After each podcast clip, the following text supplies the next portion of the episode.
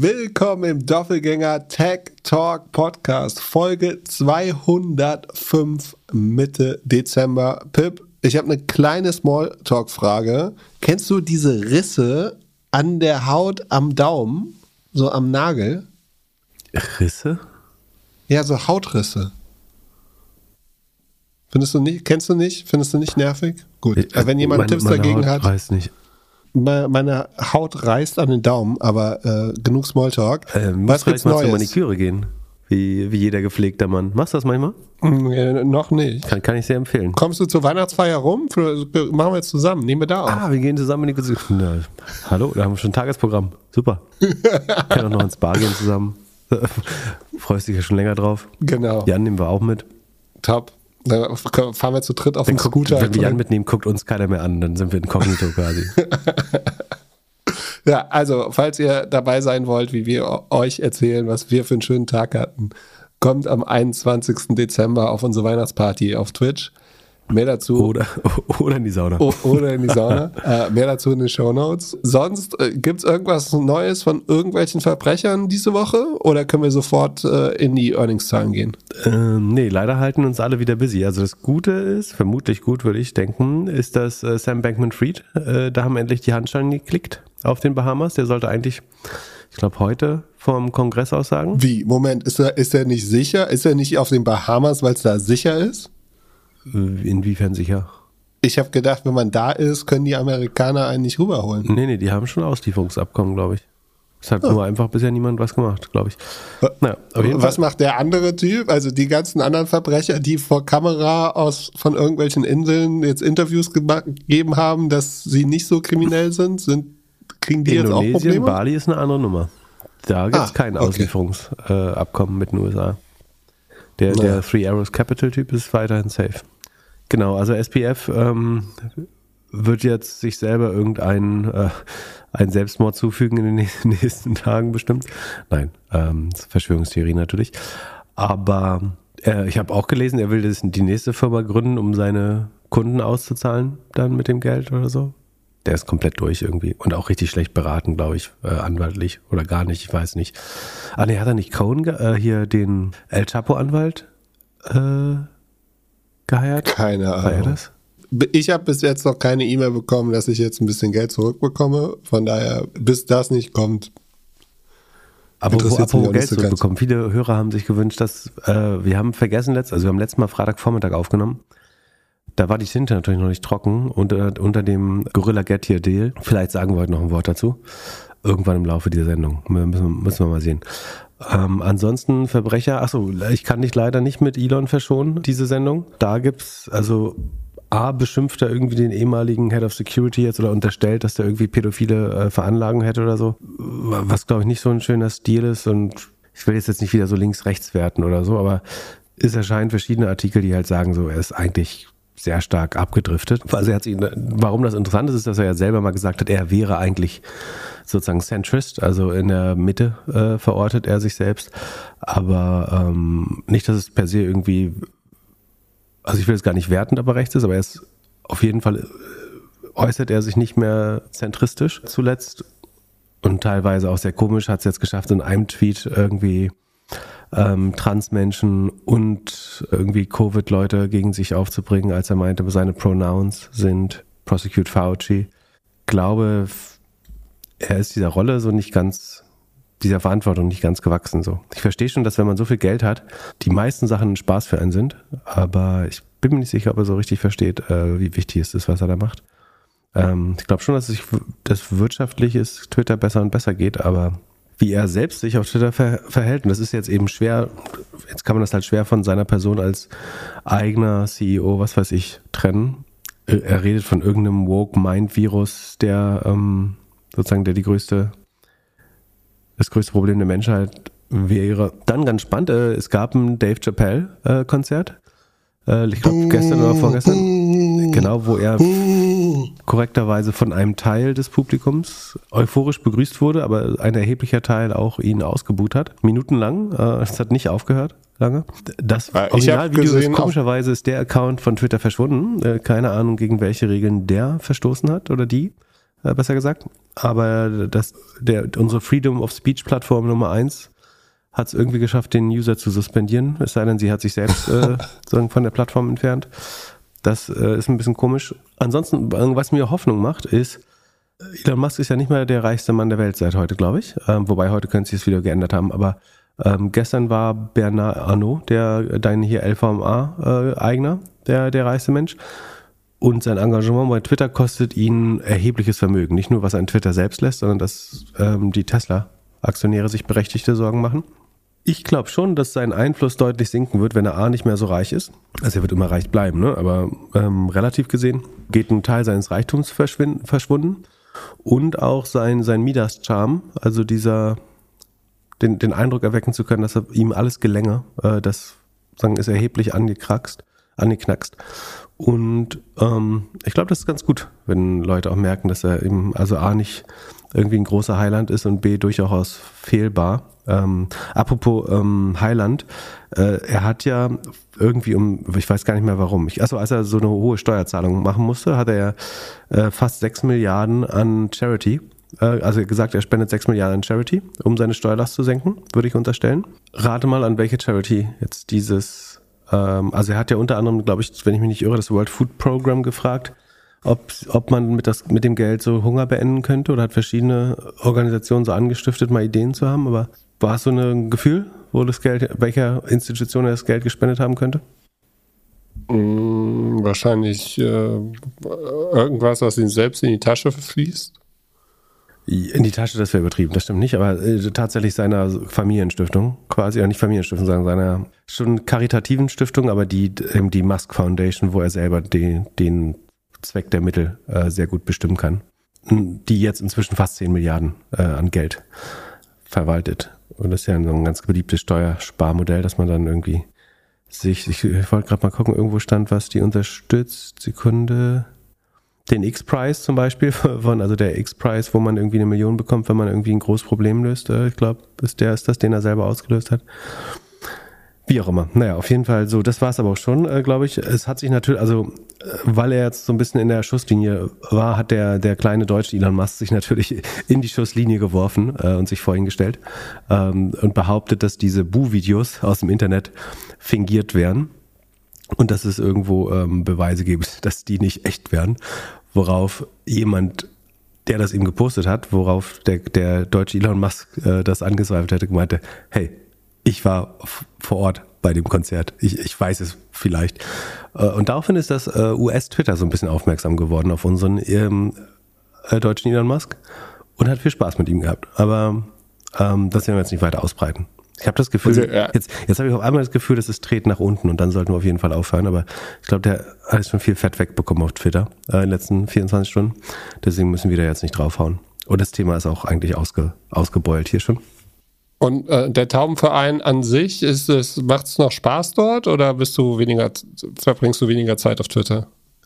Also in der Art, wie ich das nutze, ist es okay. Ich höre aber viele besorgte Menschen tatsächlich, die meinen, man muss das jetzt verlassen. Das ist ganz schlimm.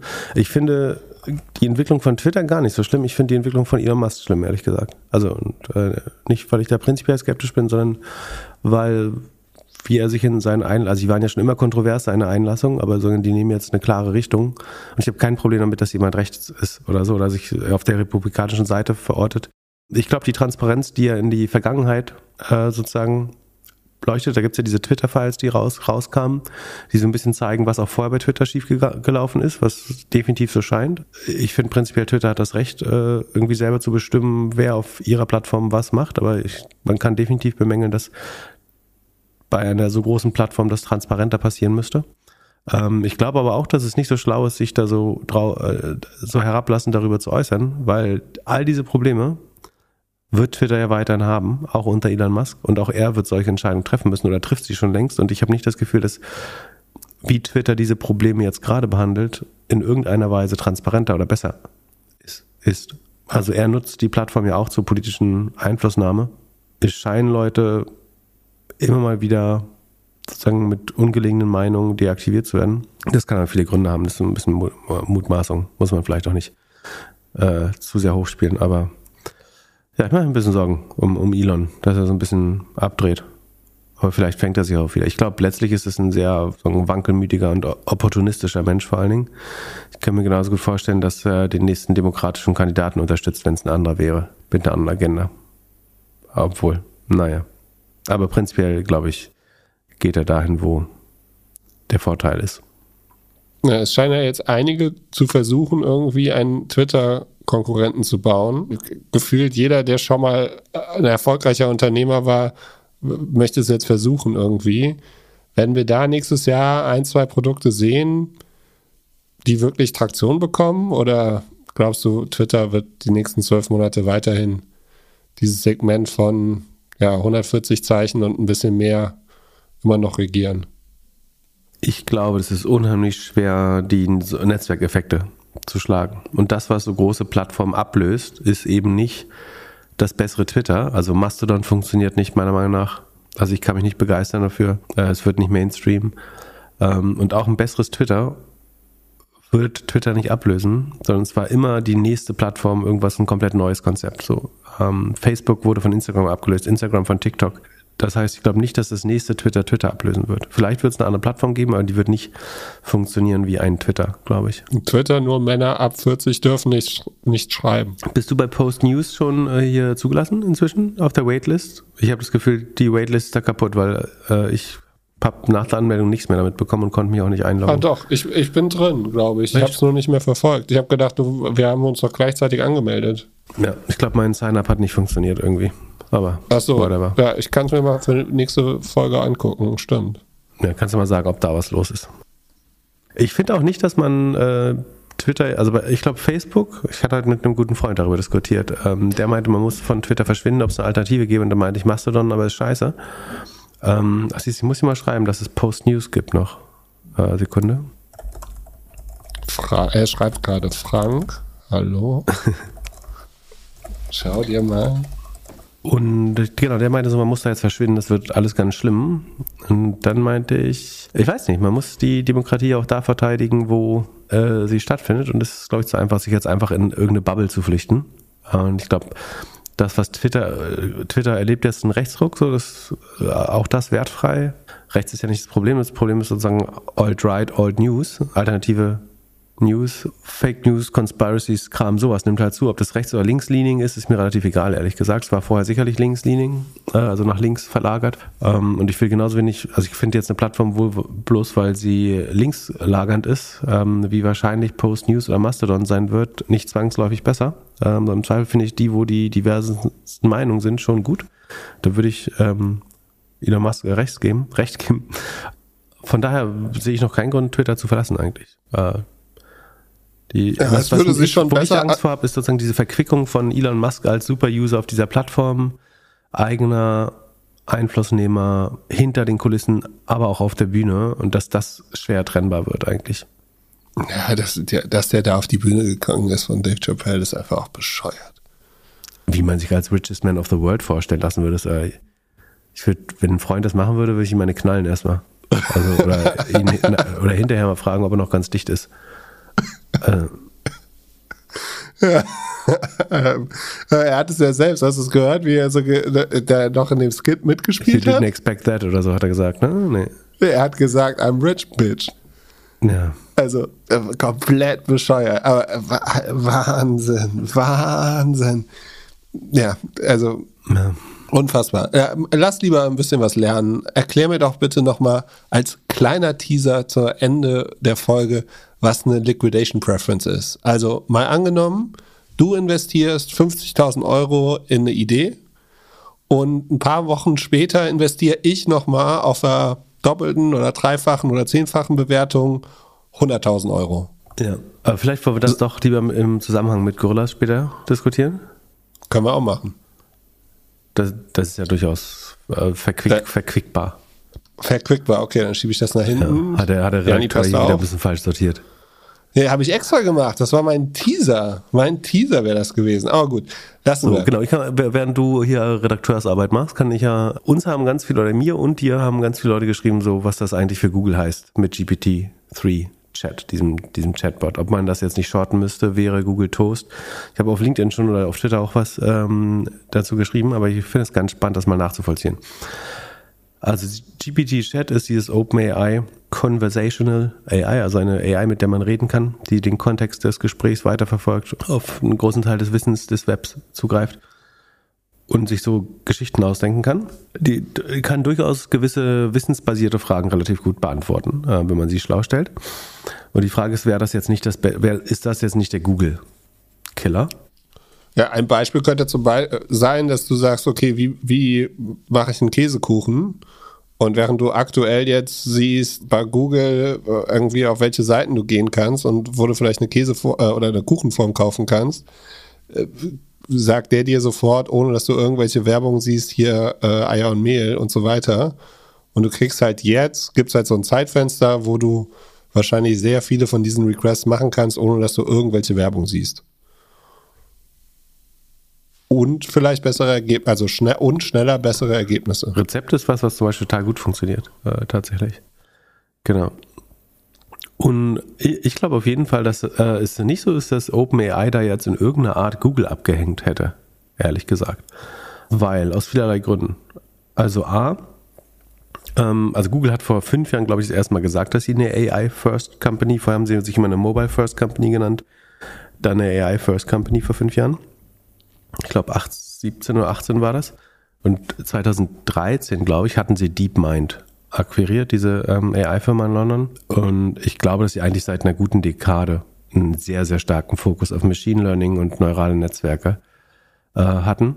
Das heißt, es wäre so ein bisschen boniert anzunehmen, dass Google in diesen zehn Jahren nicht auf ein, also mit der Verfügbarkeit von Personal, die sie hatten, nämlich wahrscheinlich nicht zigtausende, aber dann mehr als 5000, weniger als 15.000 Entwickler, die nur an AI arbeiten, vermutlich, oder AI-Anwendung, dass sie nicht zu einem ähnlich guten oder sogar besseren Ergebnis gekommen wären. Hielt ich für extrem unwahrscheinlich. Und die Frage ist jetzt, warum kommt uns das trotzdem wie so ein Quantensprung vor? Oder warum entsteht der Eindruck, dass OpenAI da Google überholt hätte, haben hätte können? Und sagen, warum sehen wir Googles Ergebnis eigentlich? Wobei sagen, ein Indiz ist ja schon, wir haben ja was gesehen, nämlich es gab ja diese Google Lambda AI. Das war genauso eine Conversational AI, also eine, mit der man sprechen kann, die, die gut NLP macht, so ist wie äh, Alexa auch. Das war ja das, wo zumindest ein Google-Entwickler meinte, zu glauben, dass diese AI ein Bewusstsein entwickelt hätte. Was für jemanden, der es halbwegs einschätzen kann, ja nochmal ein deutlicher Schritt über OpenAI wäre. Ähm, das die irgendwie anfängt, dich zu verarschen oder wirklich einen noch breiteren Kontext äh, in Betracht zu ziehen. Von daher, glaube ich, gab es da schon Anzeichen. Ansonsten gibt es ja diese Bird and Mom Modelle. Das ist jetzt so ein bisschen Search Gigi, aber ähm, wen das interessiert, der kann Google plus Bert, so wie Ernie und Bert oder Google plus Mom googeln. Da sieht man, was, wo in der Suche eigentlich schon ähnliche Modelle drinstecken äh, von, von AI. Aber die Frage ist sozusagen, warum, warum baut Google nicht darauf auf, wenn das teilweise so gute Ergebnisse liefert? Und ich glaube, es gibt zwei, drei, vielleicht vier gute Antworten darauf. Ich glaube, die offensichtlichsten sind A, und das Grundproblem ist eigentlich mehr, Google hat viel mehr zu verlieren. Das eine ist sozusagen die Reputation, dass würde Google eventuell dieses Lambda zu einer Public Beta machen, wo der interne Entwickler quasi freaked out war, dass das scary as fuck ist, dann hätte es wahrscheinlich die breite Öffentlichkeit krass geschockt. Und das kann Google eigentlich gar nicht gebrauchen gerade, weil, weil, weil sie eh als absolut überlegen wahrgenommen werden. Und jetzt nochmal das nächste Level zu betreten, das Gefühl zu erwecken, dass sie der Konkurrenz noch weiter voraus sind, wäre vermutlich gar nicht schlau. Es wäre viel schlauer, das so ein bisschen implizit in ihren Suchalgorithmus äh, einfließen zu lassen. Und das bin ich mir relativ sicher, dass sie das teilweise auch machen. Dass wenn du längere Fragen eingibst, dass es was, was anderes triggert als kurze Queries. Also wenn ich Apple Store Hamburg eingebe, beantwortet das gefühlt ein anderer Algorithmusbestandteil, als wenn ich sage, was ist das beste Rezept äh, für Apfelplinsen oder so. Könnte ich mir vorstellen. Wie auch immer. Aber ähm, ich glaube, sie nutzen das, aber sie würden es niemals so offensichtlich machen, dass, dass diese Überlegenheit so sichtbar wird. Einfach weil es unheimlich befürchtniserregend äh, für, für Nutzer wäre. Ein gutes Beispiel ist, dass ich mir relativ sicher bin, dass Google auch beim Targeting eigentlich viel besser ist, als sie es den Werbetreibenden zur Verfügung stehen. Aber würdest du jetzt zum Beispiel sowas wie Retargeting oder In-Market Audiences, also jemand, der sich gerade für ein bestimmtes Produkt interessieren könnte, ähm, in Intention-Driven Market oder Intent-Driven Marketing. Würdest du das noch enger stellen, sozusagen von der, von der Predictability der AI? Dann würdest du was vorschlagen, was du entweder selber noch nicht weißt oder wo du gerade bist, dabei bist, dran zu denken oder was einfach zu nah an deinem tatsächlichen Verhalten wäre. Also einfaches Beispiel, du hast eben noch über Untersuchung dritte Schwangerschaftswoche gegoogelt und auf einmal weiß Google, dass es schlau wäre, dir jetzt einen Kinderwagen vorzuschlagen. Ähm, oder so. Das würde sich viel zu scary für dich anfühlen. Das heißt, dass man sich da eher selber äh, ein paar Finger abschneidet ähm, und so tut, als wäre man ein bisschen döver, als man ist, einfach damit die User nicht auscreepen. Gibt es ein gutes Wort dafür, dass sie sich nicht bedroht fühlen? Oder panisch werden. Genau, dass sie kann nicht panisch werden, genau. Und das heißt, Google ist, glaube ich, schon immer so ein bisschen auf dieser Linie gelaufen zwischen, was sind eigentlich, was ist eigentlich Effekt, das effektivste Marketing, was wir anbieten können? Was ist auch das Incremental Revenue, das wir bekommen? Also kriegen wir überhaupt sehr viel mehr Geld dafür, wenn wir es so, so laserscharf machen? Ähm, und wie viel Vertrauen kostet uns das auch eigentlich bei den Nutzern und bei der Politik äh, oder in der öffentlichen Meinung auch? So, und das ist, glaube ich, schon ein Grund, eventuell so ein, so ein OpenAI nicht einfach in die Welt zu schmeißen. Das muss sich ein Startup nicht also ein Startup wie OpenAI oder sagen inzwischen gut gefundetes äh, High-Profile-Startup, aber müssen sich diese Frage viel weniger stellen, weil die sind der Disruptor, der Challenger. Ähm, deren Aufgabe ist es, äh, irgendwie die Welt so ein bisschen zu verändern und zu disrupten. Das zweite ist, äh, das ist dann, das ist eigentlich das Wahrscheinlichste, ist die Monetarisierungsseite. Was, wo ich, glaube ich, mir relativ sicher bin, ist, dass es viel einfacher ist, die derzeitige Google-Suche zu monetarisieren, als diesen Chatbot. Also es wäre unheimlich schwer, dort Werbung einfließen zu lassen, ohne dass sie, äh, so dass sie weiterhin noch als Werbung erkenntlich wäre. Nicht, dass das ein großes Ziel von Google wäre, die Werbung kenntlich zu machen, offenbar.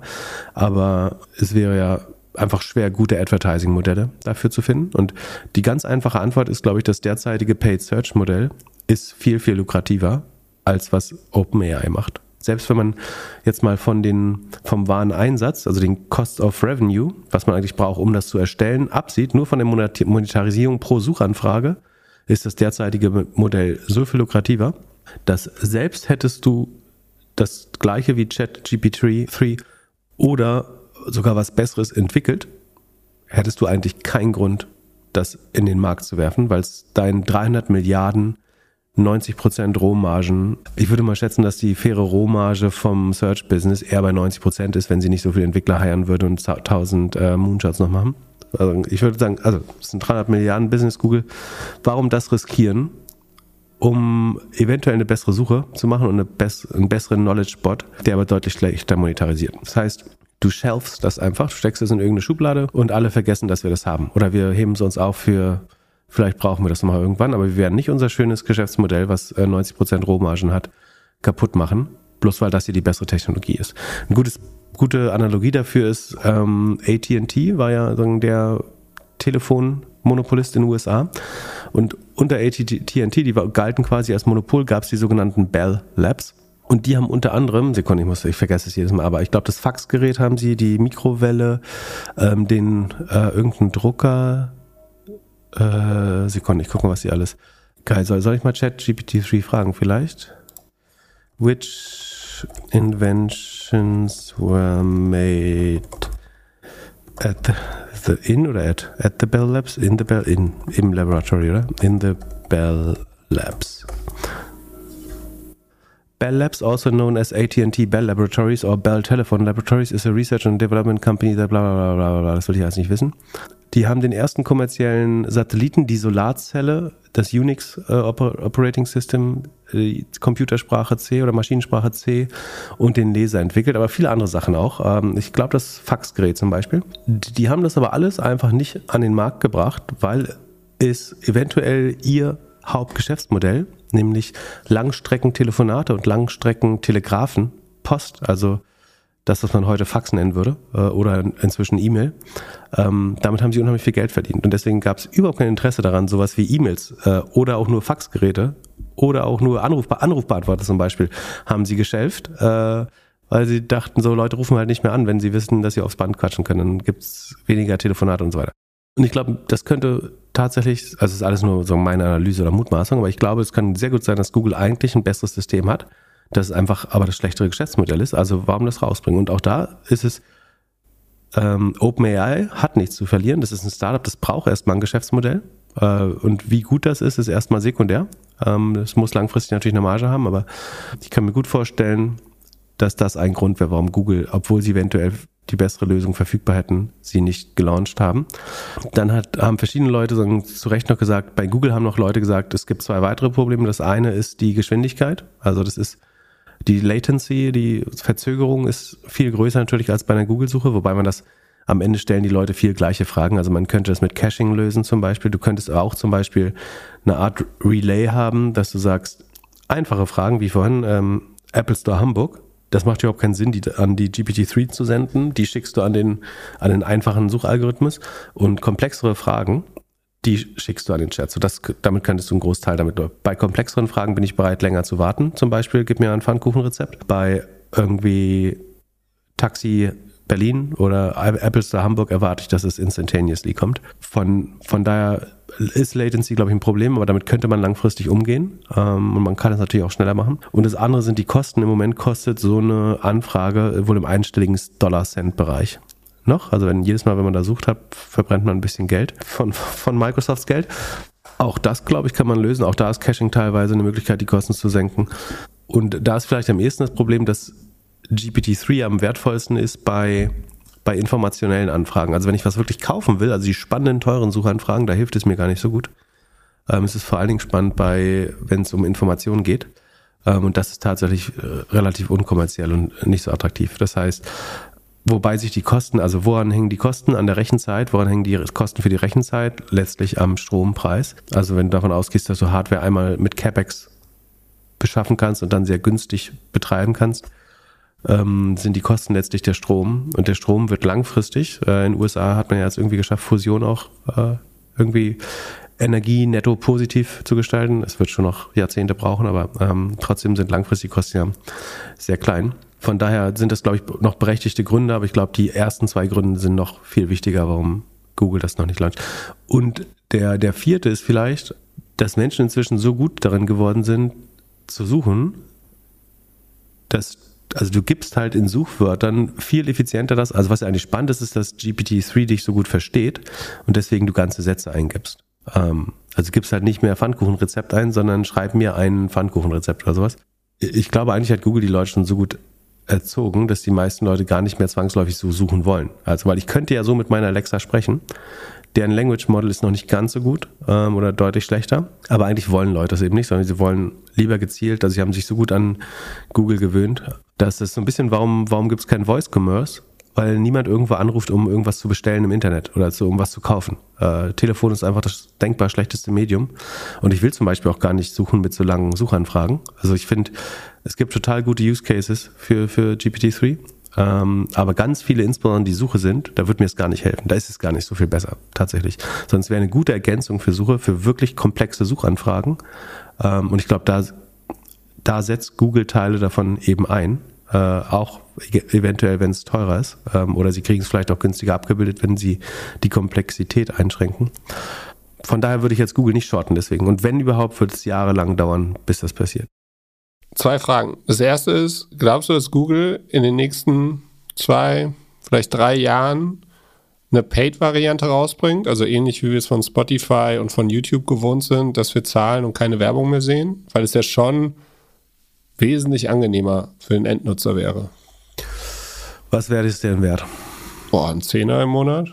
Ja, das würde nicht reichen, ist das Problem. Sekunde. Was verdient Google mit mir im Monat? Nur mit Suche? Ähm, so 8, 8, 9, 2016 war es 6,7. Also wahrscheinlich sind es jetzt 10 Dollar pro Quartal ist das? Äh, nee, monthly. 10 Dollar im Quartal, äh, im Monat tatsächlich. Und das ist gemittelt über die. Das Problem ist, das ist wahrscheinlich so, dass es in den USA 50 bis 100 sind äh, und im Rest der Welt deutlich weniger. Ich glaube, es wäre schon relativ viel. Andererseits bei deinem Suchverhalten, du meidest wahrscheinlich Anzeigen so ein bisschen. Da machst vielleicht was Also ich habe das Gefühl, ich, ich bezahle, also ich zahle Google nichts. Äh, ja. Ich klicke das, auf das keinen Lustige, Link, der das Lustige ist, da ja, das Lustige ist, es gibt eine Studie, die sagt, dass zwei Drittel der Leute glauben, sie haben noch nie in ihrem Leben eine Google-Anzeige geklickt. ja, ähm, genau, so einer bin Spätestens da muss man hinterfragen, womit Google dann sein Geld macht, wenn alle Leute glauben, sie haben noch nie. Die, die Wahrheit ist natürlich, die meisten Leute kennen Werbung nicht mal mehr. Das würde ich dir jetzt unterstellen, also äh, das ist jetzt eine Sache, die ich dir sagen, unterstellen würde, dass du das hinbekommst, die, die Ads. Vielen erkennen. Dank. Ja. Ich, ich, nehme das, äh, das, das, das ist ein großes Kompliment, ja. Ich glaube, äh, Niva baut jetzt ja. Ich glaube, wenn, wenn Niva erfolgreich ist, dann wird Google das anbieten.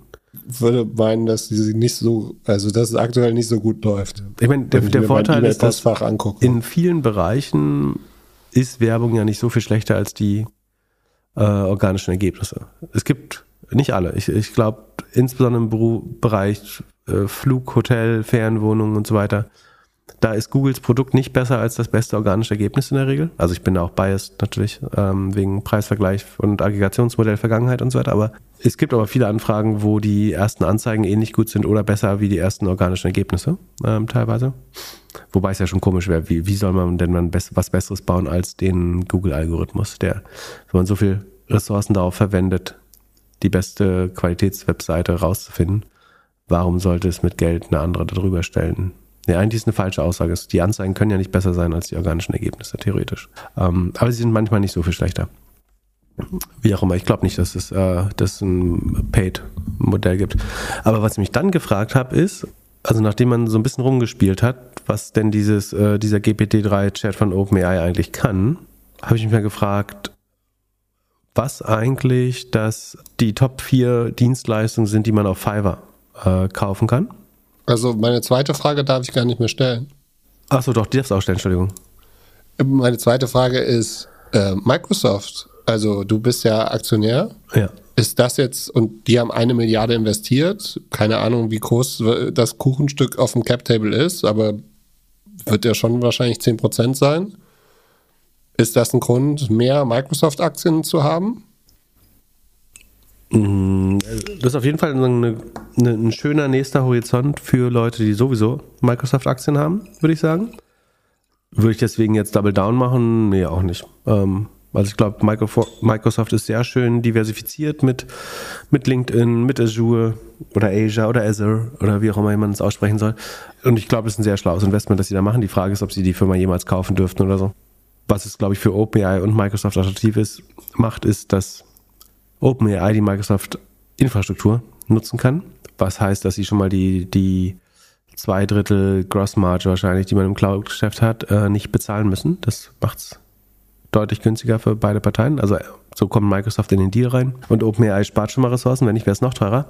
Also das ist übrigens noch eine andere Implikation. Ich meine, ich glaube, letztlich machen das die großen GAFA-Unternehmen schon, aber die, die Frage ist ja, was unterscheidet am Ende die Leistungsfähigkeit dieser Applikation. Und es ist natürlich irgendwie das, das, ähm, das Modell, das Neural Network äh, dahinter. Es sind die Daten definitiv. Wobei das Neural Network, denke ich ja so, dass man das sagen, mit einer ausreichenden Zahl schlauer Entwickler relativ schnell dahin kommt. Und je mehr sich AI gegenseitig trainiert und so weiter, wird es vielleicht noch immer besser und so weiter. Die Daten sind, glaube ich, wichtig. Und am Ende ist die, die Rechenleistung aber schon auch wichtig. Und es bauen ja also ich, Alibaba baut es, glaube ich, Baidu, Google ganz sicher, Amazon bin ich mir nicht sicher, aber ich würde vermuten, also alle GAFAs und großen Tech-Konzerne bauen eigentlich ihre eigenen AI sozusagen Single Purpose oder Special Purpose ähm, Chips oder äh, Circuits, ähm, Kreis, wer ist das? Wie heißen die Pla Platinen hier? Äh, Circuits, wie sagt man es auf Deutsch? Boah, ich habe heute schon wieder so harte Wortfindungsstörungen. Kreis, Kreis integrierte Schaltkreis. Schaltkreise? Schaltkreise. Na, also ich meine, also Chips, Chips und Schaltkreise, die besonders auf AI zugeschnitten sind. Gott, Mann. Ähm, und ich glaube, das kann natürlich nochmal ein Differenzierungsmerkmal oder ein Mode sein, wenn du wirklich da einen Quantensprung schaffst. Ähm, Tesla baut seine eigenen Chips, äh, die irgendwie auf Full Self-Driving ähm, optimiert sind. Also äh, niemals äh, arbeiten werden. Nein. Und ich glaube, das kann schon noch ein Unterschied sein äh, am Ende. Und das ist ein weiterer Grund, warum ich glaube, dass Google, die seit langem an eigenen Chips arbeiten, nach meinem Verständnis, äh, für die, die sagen AI-spezifisch sind. Der andere Case wäre nochmal eigentlich Long Nvidia, wobei Nvidia ständig so overhyped ist eigentlich, dass ich nicht so einfach finde. Aber die Frage ist, ich glaube, es würden noch mehr, wenn so jetzt Zeitalter AI nochmal deutlich beschleunigt an, anbricht, würden wahrscheinlich noch mehr spezialisierte Chips gebraucht werden. Und wenn man da einen Schaufelverkäufer findet, wäre das auch spannend. Wobei der Trend ist eben, du müsstest eigentlich einen Auftragsfertiger finden. Ich glaube, das wäre am ehesten ASML vielleicht sogar, der quasi für die großen Tech-Konzerne ihre spezialisierten Chips umsetzt. Ähm, das wäre wahrscheinlich eine Company, die viel, viel Revenue vor sich liegen hat äh, in den nächsten zehn Jahren. Aber genau, dann die, hast du noch eine neue Frage, die sich inzwischen entwickelt hat äh, bei dir? Kann ich das nee, übernehmen. Ich melde mich am Ende noch. Würdest mal. du soweit mit meinen Einlassungen übereinstimmen oder hast du noch äh, Gegenfragen? Ich hätte gedacht, dass du noch mehr News irgendwie reinnimmst, weil ich schon, mich würde interessieren, wie viele Leute, also äh, wie ungefähr es aussieht, was die Leute so suchen. Ja, also im Moment hat sie auf jeden Fall bei längeren Texten ein großes Problem. Also ich bekomme ständig Network Errors, wenn ich es probiere.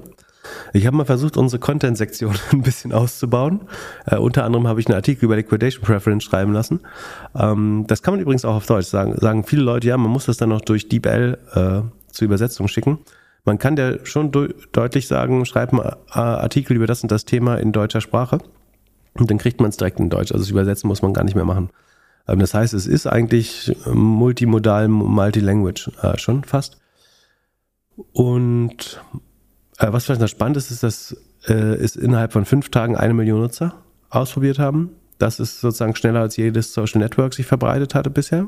Wobei da die einfache Erklärung halt immer ist, dass sich das auf den, den Schienen der alten Netzwerke halt immer schneller verbreitet. Also dadurch, dass ein, so ein TikTok, ein Instagram, ein Twitter, ein, ein WhatsApp das noch mehr amplifiziert, äh, verstärkt, ähm, ist natürlich vollkommen klar, dass jede neue Plattform wird immer, ich glaube, auf Be Real hat es vielleicht sogar auch zugetroffen, jede neue Plattform wird immer schneller sein äh, auf dem Weg zu einer Million äh, Usern.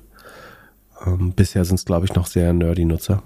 Ähm, genau, dann habe ich mich aber gefragt, was sind eigentlich die Top-Kategorien bei Fiverr und Upwork? Da war ich ja immer so ein bisschen vorsichtig, sollte man da jetzt den Corona-Hype kaufen? Ich glaube nicht so 100 Prozent. Oder du, du hast auch gesagt, Marktplatzumgehung ist da so eminent, ähm, dass jeder macht das relativ schnell direkt, das ist auch meine Erfahrung. Ähm, also diese, Pla diese Plattformen machen gar nicht so viel Sinn, obwohl die natürlich einen riesen Boom hatten, erfahren haben während Corona. Äh, dann habe ich eine Auswertung gefunden, wonach die größten ähm, Kategorien auf, äh, das war Fiverr, eins Graphics and Design, dann Programming and Tech, Writing and Translation und Video and Animation waren. Und das sind ja alle, danach kommt Digital Marketing, Business, Musik, Audio, Fun und Lifestyle also die ersten vier sind, glaube ich, schon Sachen, die gerade zumindest deutlich mehr von AI angegriffen werden als früher. Also so Artwork, ähm, also Video und Animation zum Beispiel, wird definitiv gerade versucht mit AI zu machen. Es gibt ja diese Sachen, so ein, so ein Gorillas Promo-Video, mach mal jemand, der auf dem Lastenrad durch äh, Under the Brooklyn Bridge durchfährt, kannst du dir halt von AI generieren lassen äh, heutzutage. Writing Translation ist eigentlich dann, so das muss man vielleicht noch ein bisschen extrapolieren, wie gut das werden kann, aber eigentlich kann man absehen, dass es zu diesem Zeitpunkt, außer für wirklich hochqualitative Texte und kreative Sachen, keinen Sinn mehr ergeben wird, äh, so ein Mensch mit Übersetzung oder Schreiben von Artikeln zu beschäftigen, es sei denn irgendwie das letzte Finish oder Review Editing zu machen. Programm. Ja, genau, aber jetzt äh, bei Writing ist ja schon so, wir haben es ja vor einem Jahr ausprobiert so, das, äh, hier Transkript von unserem Podcast kannst du zwar mit, mit irgendwie AI generieren lassen, aber dann brauchst du nochmal das Doppelte an Zeit, als wenn man es schnell abtippt. Ja, das liegt einerseits danach, wie, wie schlecht wir reden, also wie wenig flüssig und wie sehr wir uns unterbrechen. Also ich vor allem dich natürlich. Aber auch das wird besser werden, klar. Ähm, da ist auch das Problem, glaube ich, noch, dass die AI viel zu mehr versucht, viel, viel zu sehr versucht zuzuhören als das, also sie versucht zu, weiß ich gar nicht, aber ich habe das Gefühl, manche Modelle versuchen zuzuhören und zu übersetzen. Und andere Modelle, was eine AI ja eigentlich machen sollte, ist das nächste Wort raten anhand der Daten. Ähm, und dazu den Kontext vor. Ich glaube, das, das ist der Fehler, dass die Sachen, mit denen wir es probiert haben, du müsstest erstmal alle Folgen von Doppelgänger oder fünf fertige Transkripte oder so in eine AI reinladen, also mit ins Lernen übernehmen, damit die AI sozusagen eine Mischung aus Übersetzung macht, also ein Übersetzungsmodell und verstehen, um welchen Kontext es eigentlich geht und das nächste Wort zu raten, auch ohne zuzuhören. Weißt du, was ich meine? Hm, ja, also ja. ich hätte jetzt äh, gesagt. Also, sagen wir, ich vernuschel ein Wort. Also es passiert ja durchaus äh, mal, dass ich irgendwie nuschel. Ich habe ja ganz oft jetzt irgendwelche englischen Wörter dazwischen geklebt oder so. Und was die meisten Services, die wir genutzt haben, gemacht hat, ist, sie haben versucht zu übersetzen und ein falsches deutsches Wort dafür zu finden. Eine schlaue AI hätte überlegt, was ist das wahrscheinlichste Wort, was Philipp Klöckner nach den ersten drei Worten, ähm, das Unternehmen hat ein Operating Leverage. Das heißt, die Kosten wachsen schneller als, dann sage ich irgendwie Revenue und der denkt, das ist ein deutsches Wort und schreibt dann äh, irgendwie Revue dahin oder so. So, und ein schlaues Language Model würde ja sagen, die Wahrscheinlichkeit, dass Revenue das nächste Wort ist, auf Basis des Vorhergesagten und wie ich Philipp Klöckner kenne, ist höher, dass Re Revenue ist, als das Revue ist, was bei einer deutschen Übersetzung des Gehörten logischer ist. Und ich glaube, das ist der Fehler, den nach meinem Gefühl die Übersetzungsprogramme im Moment noch machen. Aber egal, wir lehnen uns jetzt weit aus dem Fenster und ich sehe schon ganz viele AI-Entwickler uns äh, wieder anschreiben, dass wir das überhaupt nicht verstehen. Ähm, genau, dann, dann apropos Entwickler. Programming and Tech ist Nummer zwei Kategorie auf äh, das wird, ich bin jetzt noch nicht so weit zu sagen, dass äh, Programmierung abgelöst wird. Ich glaube aber, dass so viele, so ein bisschen Gruntwork-Tätigkeiten, ähm, irgendwie ein Tracking JavaScript mal schnell bauen für fürs Tracking, für einen Data Container, ähm, in der Webseite, einfache Apps, irgendwelche Loops, API-Anbindungen. Definitiv wird das in Zukunft äh, fertig gebaut werden können von, von AI. Ähm, das heißt, mehr und mehr Arbeit wird da übernommen. Irgendwann wird Software sich selber schreiben können. Das kann man auch schon absehen. Ich glaube, so weit sind wir nicht, aber das ist absehbar, dass man dahin kommt. Äh, Graphics und Design auch vollkommen klar. Äh, man sieht mehr und mehr schon in Publikationen, dass äh, DALI als, wo früher Symbolbilder standen, irgendwie, jemand hat das Twitter-Hauptquartier äh, abfotografiert an einem, an einem düsteren Tag, haut man das halt jetzt in DALI rein und lässt sich das, lässt sich das fertig bauen.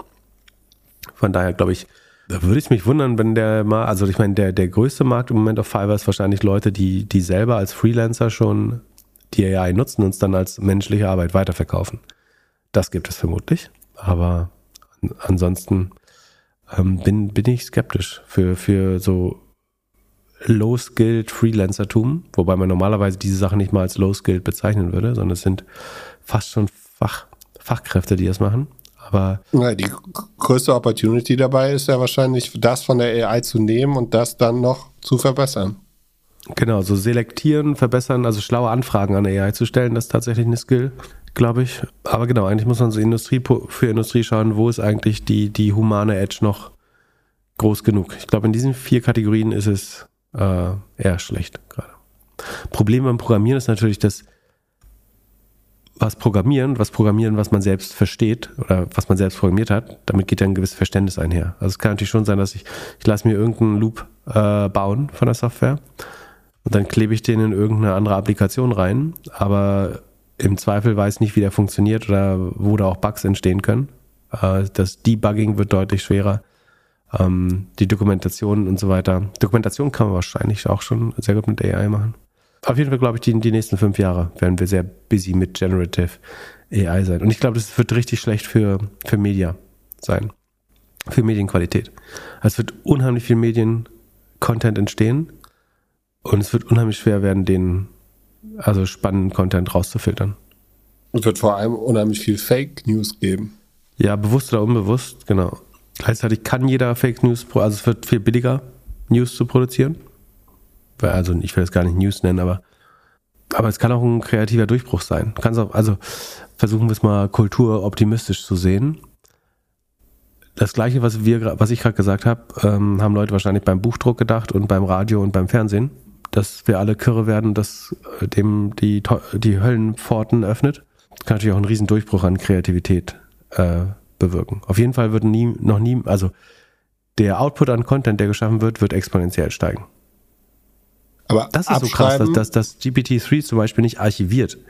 Die können sich ja komplett finanzieren, indem sie ganzen Müll einfach archivieren mit einer guten Taxonomie dahinter, der schon gefragt wurden. Und sie könnten quasi eine Wikipedia behind the web bauen, das in Google reinschmeißen. Es ist übrigens auch, ich glaube, jeder 50, 60-jährige Spammer, der in sozusagen der ersten großen Spam-Phase in den 2000ern äh, gegen Google gekämpft hat, um mit Spam-Content, Text-Bidding und so weiter Klicks anzuziehen, denkst du, oh, wow, also what a time to be alive. Also nie war es einfacher, zigtausende Texte zu random Themen zusammenzukleben. Du musst dir nur eine Nische suchen, wo es echt wenig Content gibt im Internet. Ähm, und du kannst sie komplett zuballern mit, mit in Anführungsstrichen Content. Aber Google wird doch da, also zum einen wird Google da voll dagegen angehen und so äh, in der äh, Schule oder Unis muss sich das auch jetzt irgendwie verändern in den kommenden Jahren. Also man, so ein einfacher, äh, man hat das irgendwo von abgeschrieben, Vergleich, wie, wie es den eigentlich noch gab oder noch gibt, den kann man ja bald gar nicht mehr machen. Also die AI wär, wird ja so schlau zu sein, äh, zu sagen, schreib mir ein Essay über das und das, der irgendwie unique ist. Genau. Bisher habe ich, es gibt ja so ähm, Vendoren, die einem versuchen, Text-Spinning-Texte, also die nennen das natürlich AI, aber oft ist es einfach nur Text-Spinning oder ein Lückentextmodell, Boilerplate-Text, wo du sagst, gib mir deine Produktdaten und wir geben dir einen 400 Wort äh, Produkttext zurück. Da gibt es ja Anbieter für. Bisher habe ich immer gesagt, glaube ich null dran, weil würde ich auf der anderen Seite sitzen bei Google, gibt es zwei Sachen, mit denen ich euch sofort kriegen würde. Das eine ist die durchschnittliche Satzlänge habe ich schon mal erklärt im Podcast, glaube ich. In der New York Times gibt es vier, vier Wortsätze, es gibt auch 40 oder 80 Wortsätze, so mit vielen Verschachtelungen. Ähm, wenn du einfach nur die auf die durchschnittliche Satzlänge schaust, siehst du bei computergenerierten Texten in der Regel, dass die eher eben zwischen 8 und 12 Worten lang sind und dann eine sehr spitze Verteilungsfunktion haben um diese durchschnittliche Satzlänge, ähm, weil sie keine komplexen Sätze bauen können. Und das andere ist die, die Library quasi, äh, also de, der, der Back of Words, die das, ähm, das Wortrepertoire, was die AI zur Verfügung hat bei solchen Modellen, war immer sehr klein. Das heißt, in einem New York Times Artikel hast du mehrere tausend Worte wahrscheinlich drin, wenn der lang genug ist. Wenn du auf diese, wenn ich auf 5000 verschiedene computergenerierte Produkttexte schaue, sind da insgesamt nur 500 Worte drin eventuell. So. Das heißt, damit könnte ich eigentlich relativ leicht entweder AI-generierte oder einfach auch schlechte Texte flaggen und wegschmeißen als Google. Wenn ich mir jetzt aber zum Beispiel anschaue, was GPT-3 antwortet, dann siehst du viele Verschachtelungen in den äh, Antworten. Lange Sätze, die viel humanoider aussehen, teilweise auch sehr kurze Sätze, teilweise so Floskeln. Äh, also da steht jetzt noch nicht dreimal, ich sag mal dazwischen, aber sondern es ist so ein bisschen verfloskuliert oft. Ähm, das heißt, es ist schon nochmal deutlich besser. Wie kamen wir eigentlich hier hin? ja, ich vergesse, worüber wir gerade geredet haben. Ja, dass du, dass, dass wenn du jetzt eine Bachelor-Thesis oder Master-Thesis schreiben lässt, dass es nicht mehr so leicht gezeigt werden kann, dass du abgeschrieben hast. Ja, Hausaufgaben ist, der Bell ist lost jetzt, Hausaufgaben. Der Lehrer hat jetzt verloren. Oder die Lehrerin. Un, unmöglich noch. Die, die Absatzlänge ist noch so ein bisschen verdächtig, weil Menschen gar nicht so gut, also außer du bist Journalist oder Autor, dann verstehst du ja, wie, wie man gute Absätze schreibt oder so. Ich glaube, der Durchschnittsanwender und Schüler ist mit Absätzen noch richtig schlecht. Äh, und die, die Software baut, hat eine sehr gute Ab Absatzlogik, finde ich. Wahrscheinlich, weil sie an publizierten Text, Text, äh, Texten gelernt hat. Das wäre auffällig, wenn diese perfekten fünf, sechs Zeilen Absätze immer wieder auftauchen in einem Absatz, äh, in einem Aufsatz. Da würde ich mir Sorgen machen als, als Lehrer, weil dann ist der, der Vater oder die Mutter entweder Schriftsetzer gewesen äh, oder es ist gestohlen aus einer AI. Also aus der AI schreiben lassen, dann ein paar Fehler reinmachen. Genau, dann alle, alle Absätze, also alle Freizeichen eliminieren, also alle Tabulatoren und äh, Returns und wie heißt das? Äh, Zeilenumbrüche entfernen. Das Einzige, was passieren kann, ist, dass es in zehn Jahren erkennbar ist und wenn du dann Politiker bist, wird es dir vorgeworfen. Dass du damals mit der AI geschrieben hast. Das wäre aber auch, ja. na, aber wär, würde wäre das nicht, ähm, also A, wenn, wenn beim Doktortitel wäre es nochmal was anderes, aber in der Schule würde ich sagen, heißt das nicht, dass du die zur Verfügung stehenden Technologien optimal nutzen konntest. Das ist so ein bisschen das alte, du kennst ja das alt, alt weißt du, was das Taschenrechnerproblem ist? Nee. Das, in der Schule durftest du ja viele Sachen nicht mit Taschenrechner rechnen, weil der, der Mathelehrer oder Lehrerin typischerweise gesagt hat, wenn du später mal im Leben unterwegs bist, hast du auch nicht immer einen Taschenrechner in deiner Hosentasche. Und turns out, wir haben den stärksten Taschenrechner der Welt äh, in unserer Hosentasche jeden Tag ähm, und brauchen genau das Ganze. Und das Gleiche wird ja für, für Wissen gelten. Das ist übrigens auch krass, das haben wir das letzte Mal schon gesagt. Ich führe so viele Paralleldiskussionen darüber, aber ähm, ich, das Gehirn wird sich natürlich ähm, physio, physiologisch komplett verändern. Also ähm, der Bereich, wo Wissen verstaut wird, ich glaube, der wird sowieso schon kleiner, weil wir Wikipedia quasi in der Hosentasche haben und viel mehr googeln, als wir uns merken müssen. Und würde sagen, jetzt noch mehr so Knowledge-Based Conversational AI Durchbruch bringt, dann würde wahrscheinlich, werden unsere Köpfe irgendwann wieder kleiner. Ähm, und ja, die Frage ist, was, also dann haben wir quasi unser, unser kulturelles, äh, unsere kulturelle Bibliothek von, äh, von äh, Bibliothek. Ist Alexandria oder wo ist die Bibliothek? Gott, ey, ich bin echt schlecht. Äh, Bibliothek. Das müsste ich eigentlich wissen. Aber das ist gerade, aktuell ist das kein Weltwunder in, äh, also ich erkläre, warum das Hauptproblem ist, dass es aktuell kein Weltwunder in Civ 7 ist. Ähm, deswegen weiß ich es nicht mehr. Ich glaube, es war Bibliothek, alle. Die Bibliothek von Alexandria, hatte ich recht. Genau. Also, wir haben die quasi äh, in der Hosentasche und dann brauchen wir die nicht mehr und äh, die generiert der Mensch nicht total. Also was ist da noch die Aufgabe des Menschen? Irgendwie so ein bisschen kreativ babbeln, remixen, den Kram, der uns zur Verfügung steht. Und dann stell, jetzt, stell dir vor, da hast du außerdem einen Neuralink-Chip im Kopf, ähm, hast instantaneous Zugriff auf dieses ganze Wissen und aber noch eine AI, die dich eigentlich voll quatscht und das auch noch für dich abruft und interpretiert. Ich glaube, das Gute ist nicht mehr unsere Aufgabe, uns damit zu beschäftigen. Das müssen Generationen nach uns hoffentlich machen. Wobei das glaube ich auch nicht. Das wird uns schon auch beschäftigen. Wir, bis dahin sind wir alte weiße Männer, die sagen, früher war alles besser. Nee, nix da. Wir geben einfach unsere Stimmen her und lassen die AI den Podcast aufnehmen. Äh, die Frage ist, was kann man jetzt noch machen, um unsterblich zu werden? Oder wir, wir um sind schon unsterblich. Wir haben unsere Stimmen hier, wir machen einfach weiter und irgendwann übergeben wir an die AI. Also das ist eine andere Frage, die ich habe ich neulich im Taxi mit jemandem äh, besprochen, also nicht mit dem Taxifahrer. Eigentlich muss, musst du jetzt maximal Zeit darauf äh, allokieren, die Training-Data, zum Beispiel zu deiner Firma, also GPT-3 äußert sich ja bewusst nicht zu Firmen, außer du machst es über Umwege. Also würde ich jetzt sagen, ähm, was ist die Public Reception von Coeo in Casso oder Klana?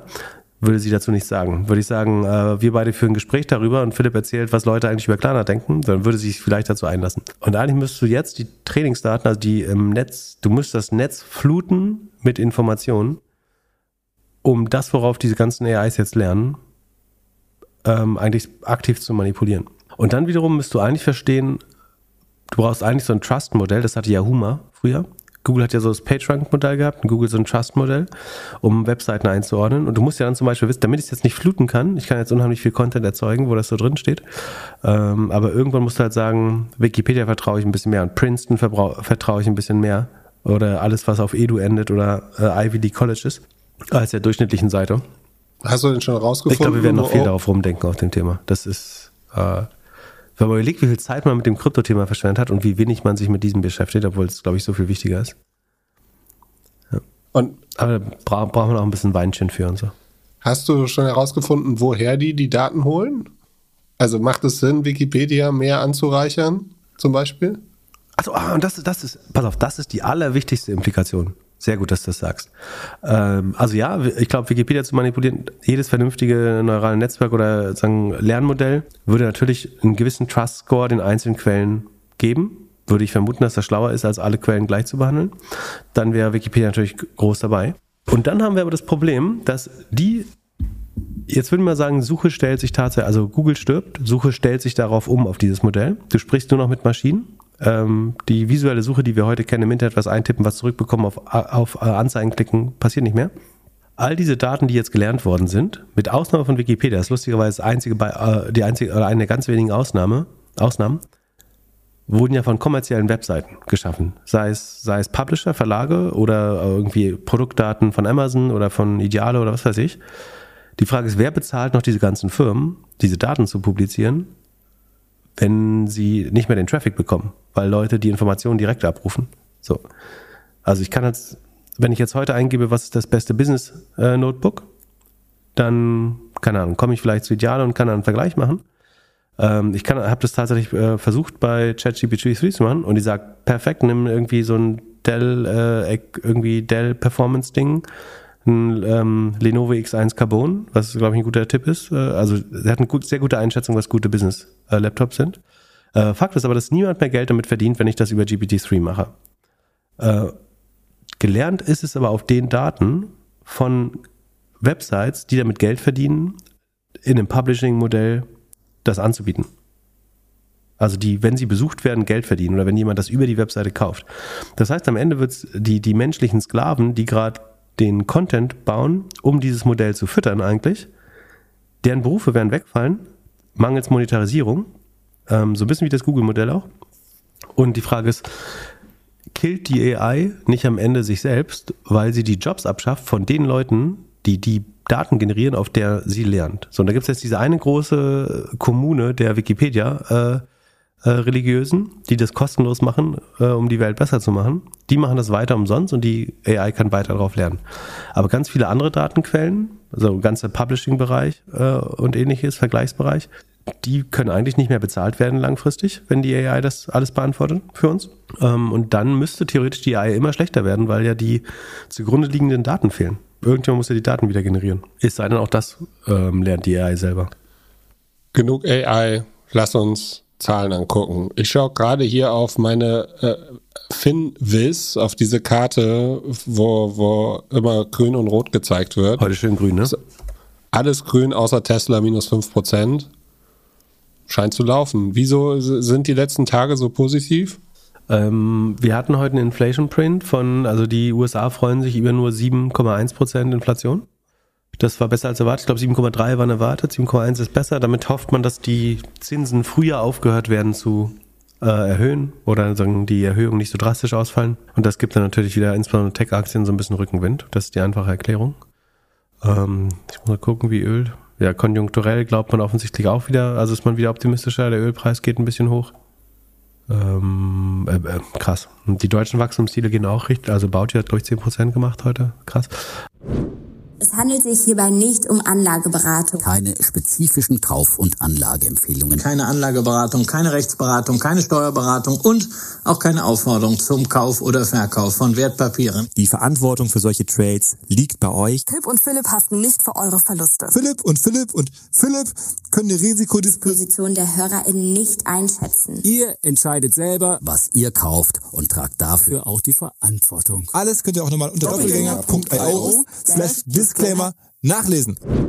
Genau, es hat sich jemand ein Monday.com Update gewünscht. Das können wir gerne machen. Das ist eh im Sheet. Das war sogar schon eingetragen, glaube ich. Monday.com ist eine Kollaborationssoftware, ähm, würde ich sagen. Und zwar sind die während Corona im Jahr 21 äh, mit fast 100 Prozent gewachsen, 95 mal am Höhepunkt. Und das geht jetzt so von 95 auf 91, auf 84, auf 75 und jetzt auf 65 Prozent runter, das Wachstum des Umsatzes.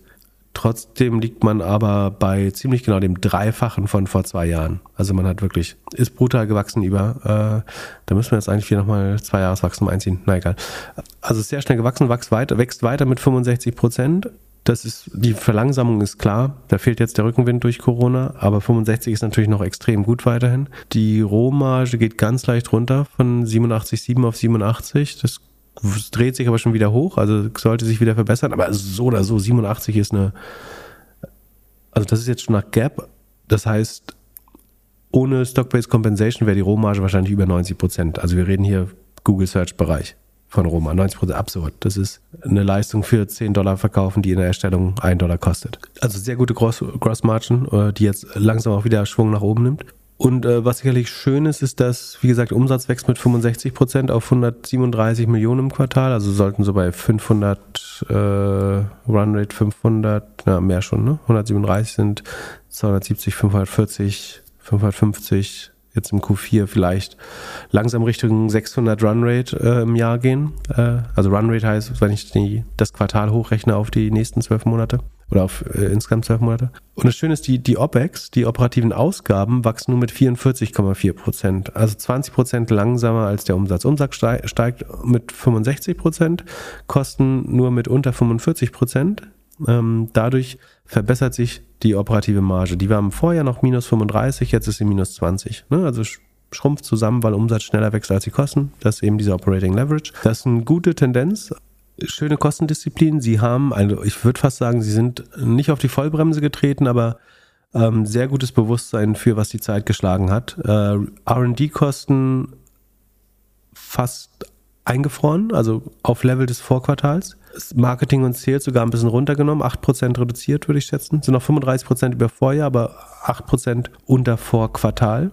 Ähm, von 97 auf 91 gesunken ähm, Millionen Marketing und Sales, also reduzieren da. Und auch General Admin knapp unter dem Vorquartal. Über dem Vorjahr 50% aber unter dem Vorquartal. Das heißt, sie haben die Kosten jetzt eigentlich fixiert Die stagnieren, ähm, steigen nicht weiter, während der Umsatz auch noch mit 65 Prozent wächst. Und damit sollten sie jetzt ach, vielleicht innerhalb von zwölf Monaten äh, Break-Even sein. Also die nächsten 20 Prozent noch einzuholen, bis sie Break-Even sind nach Gap, sollte nicht so schwer sein. Ich habe es jetzt nicht fertig modelliert, aber so ein würdest ja davon ausgehen, dass sie jetzt nochmal 50 Prozent wachsen im nächsten Jahr. Das ist nicht ganz einfach, aber dann wären sie bei 200 Umsatz, wenn man die Kosten gleich blieben, Achso, äh, Gross Profit wäre dann bei 200 Umsatz 87, also sagen wir 90% Marge wären 180 Millionen Gross Profit. Äh, die OPEX sind jetzt 147, also definitiv werden sie positiv. Also sie müssten eigentlich nächstes Jahr nach Gap ins Positive drehen. Ich mag das, dass sie die Kosten gut managen. Rohmarge können sich nochmal verbessern. Rule of 40 ist bei 80 sehr gut. Magic Number 58 jetzt nicht mehr optimal, aber den Umständen entsprechend ist es gut. Die Revenue Expansion sieht noch sehr gut aus. Neukundengewinnung sieht gut aus. Äh, Headcount, wie gesagt, da sieht man, dass sie ähm, das jetzt einfrieren langsam oder einen Hiring Stop haben zumindest. Von daher finde ich Monday weiterhin gut. Ich muss mal gucken, wie die Aktie sich entwickelt hat. Ja, die letzten fünf Tage super. Ja, davor lange seitwärts. Also sie, haben, sie sind von 300 auf 100 runter schon. Ähm, und dann sehr lange seitwärts im letzten Jahr. Aber eigentlich wie alle Firmen in dem Segment, ne? Also wenn ja, es mit Asana vergleicht. Ich guck mal. 11 mal Sales ist natürlich nicht günstig. Ähm, achso, Cashflow müssen wir nochmal schauen. Also wir haben gesagt 20% negative Operating Marge.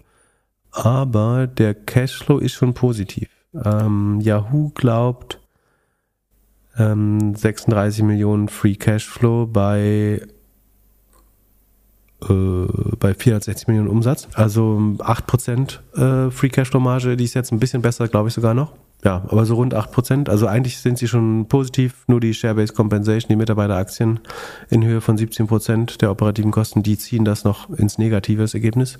Ähm, schöne Achse eigentlich. Da muss man jetzt sehen, wie tief, wie schnell gehen die auf 30, 25% runter. Also schaffen die noch ein Jahr mit 50% Wachstum oder gehen Sie, Sie können Marketingkosten. Ja, Marketing ist im Vergleich zum Umsatz schon sehr hoch. Das ist aber auch typisch so, weil die Revenue Expansion so gut ist. Dann hat man einen Grund, Marketing vorne viel reinzublasen. Was dafür spricht, dass sie langfristig mal bei mehr als 30% EBIT-Marge rauskommen, ist, dass sie diese hohe Gross-Margin haben von 87%. Ähm, also 90 Non-Gap wahrscheinlich. Das ist gut. Die Marketingquote wird ein bisschen runtergehen über die Zeit. Die geht ja jetzt schon runter. Also Marketing war im Q1 noch 116 Millionen, sind nur noch 90 jetzt. Dadurch geht die Quote runter und dann müsste man eigentlich auf eine sehr, sehr schöne Marge kommen langfristig. Ähm, die Frage ist jetzt nur zehnmal Umsatz. Das ist schon immer noch sportlich, aber. Ja, und Argument dagegen wäre, dass sie ja ähnlich wie Salesforce so ein Modell haben, dass sie pro Seed abrechnen. Wenn du jetzt davon ausgehst, dass mehr und mehr Leute gekündigt werden. Ja, aber vielleicht gar nicht in dem Teil der Organisation, wo Monday arbeitet. Ähm, also ja, du hast, also prinzipiell hast du recht, ja. Also die Tech-Arbeitskräfte werden jetzt erstmal nicht so stark steigen, aber arbeitslos bleiben werden die auch nicht. Das ist eigentlich das Komische, was passiert. Also A, wo kamen die vorher her und wo gehen die jetzt hin? Die kriegen ja alle wieder einen Job. Also irgendwie wird überall entlassen, aber trotzdem viele gründen vielleicht selbst. Das wäre vielleicht sogar hilfreich wenn Leute aus großen Organisationen rausgehen und sehr, wobei Monday, Monday ist jetzt nicht kleine Organisation. Ja. ja, ich war überrascht. Ich hatte die immer als kleiner in Erinnerung. Also ich hätte gedacht, dass die kleiner sind als Asana, aber die haben mehr Kunden und ja. sind auch fast das doppelte also, Wert. Ich, ich, möchte einfach sagen, operativ machen die alles richtig. Die, die, das Umsatzwachstum wächst, aber das hat natürlich auch niemand anders erwartet jetzt, dass es jetzt auf 65 runtergeht und danach natürlich auch noch weiter runter. Aber in den letzten acht Quartalen, das sind die, die ich beobachten kann, das ist noch gar nicht so lange her, dass die an die Börse gegangen sind, war das Kostenwachstum immer niedriger als das Umsatzwachstum. Also die hatten Ende 2004 hatten die noch eine minus 124 Prozent operative Marge, also mehr Verlust gemacht als Umsatz. Und sie haben sich aber konsequent verbessert, weil sie Kosten äh, sind immer langsamer gewachsen als der Umsatz. Ähm, von daher es ist schon fast vorbildlich, äh, was sie machen. Die Frage ist natürlich, dass genau das das Risiko ist. Also deswegen sind sie natürlich so hoch bewertet mit elfmal Umsatz, ähm, weil diese hohe Berechenbarkeit und Verlässlichkeit da bisher scheinbar da ist. Aber gefällt mir auf jeden Fall deutlich besser als die Companies, die jetzt nur noch mit 40 Prozent wachsen und die Kosten aber irgendwie 70 Prozent steigen gegenüber dem Vorjahr. Von daher ähm, finde ich, dass sie gut verstanden haben, was ihre Aufgabe ist, ähm, um jetzt auch den Turnaround hinzubekommen. Und ich bin mir sehr sicher, dass sie nächstes Jahr ähm, vielleicht sogar auf Jahressicht auf jeden Fall in zwei Quartalen äh, positiv sind. Also nach Gap, nach Cashflow sind sie sowieso positiv. So, und dann haben wir noch MongoDB, oder? Genau, die wurden sich auch gewünscht. Gar nicht so unterschiedliches Bild. Also, Mongo wächst noch, ähm, ist eine äh, Datenbank-Company aus, aus der Open Source Sache entstanden. Äh, Subscription Revenue müssen wir schauen. Die sind sehr unheim uneinheitlich beim Wachstum. Die waren mal 2020 bei 70, sind dann runter auf 46.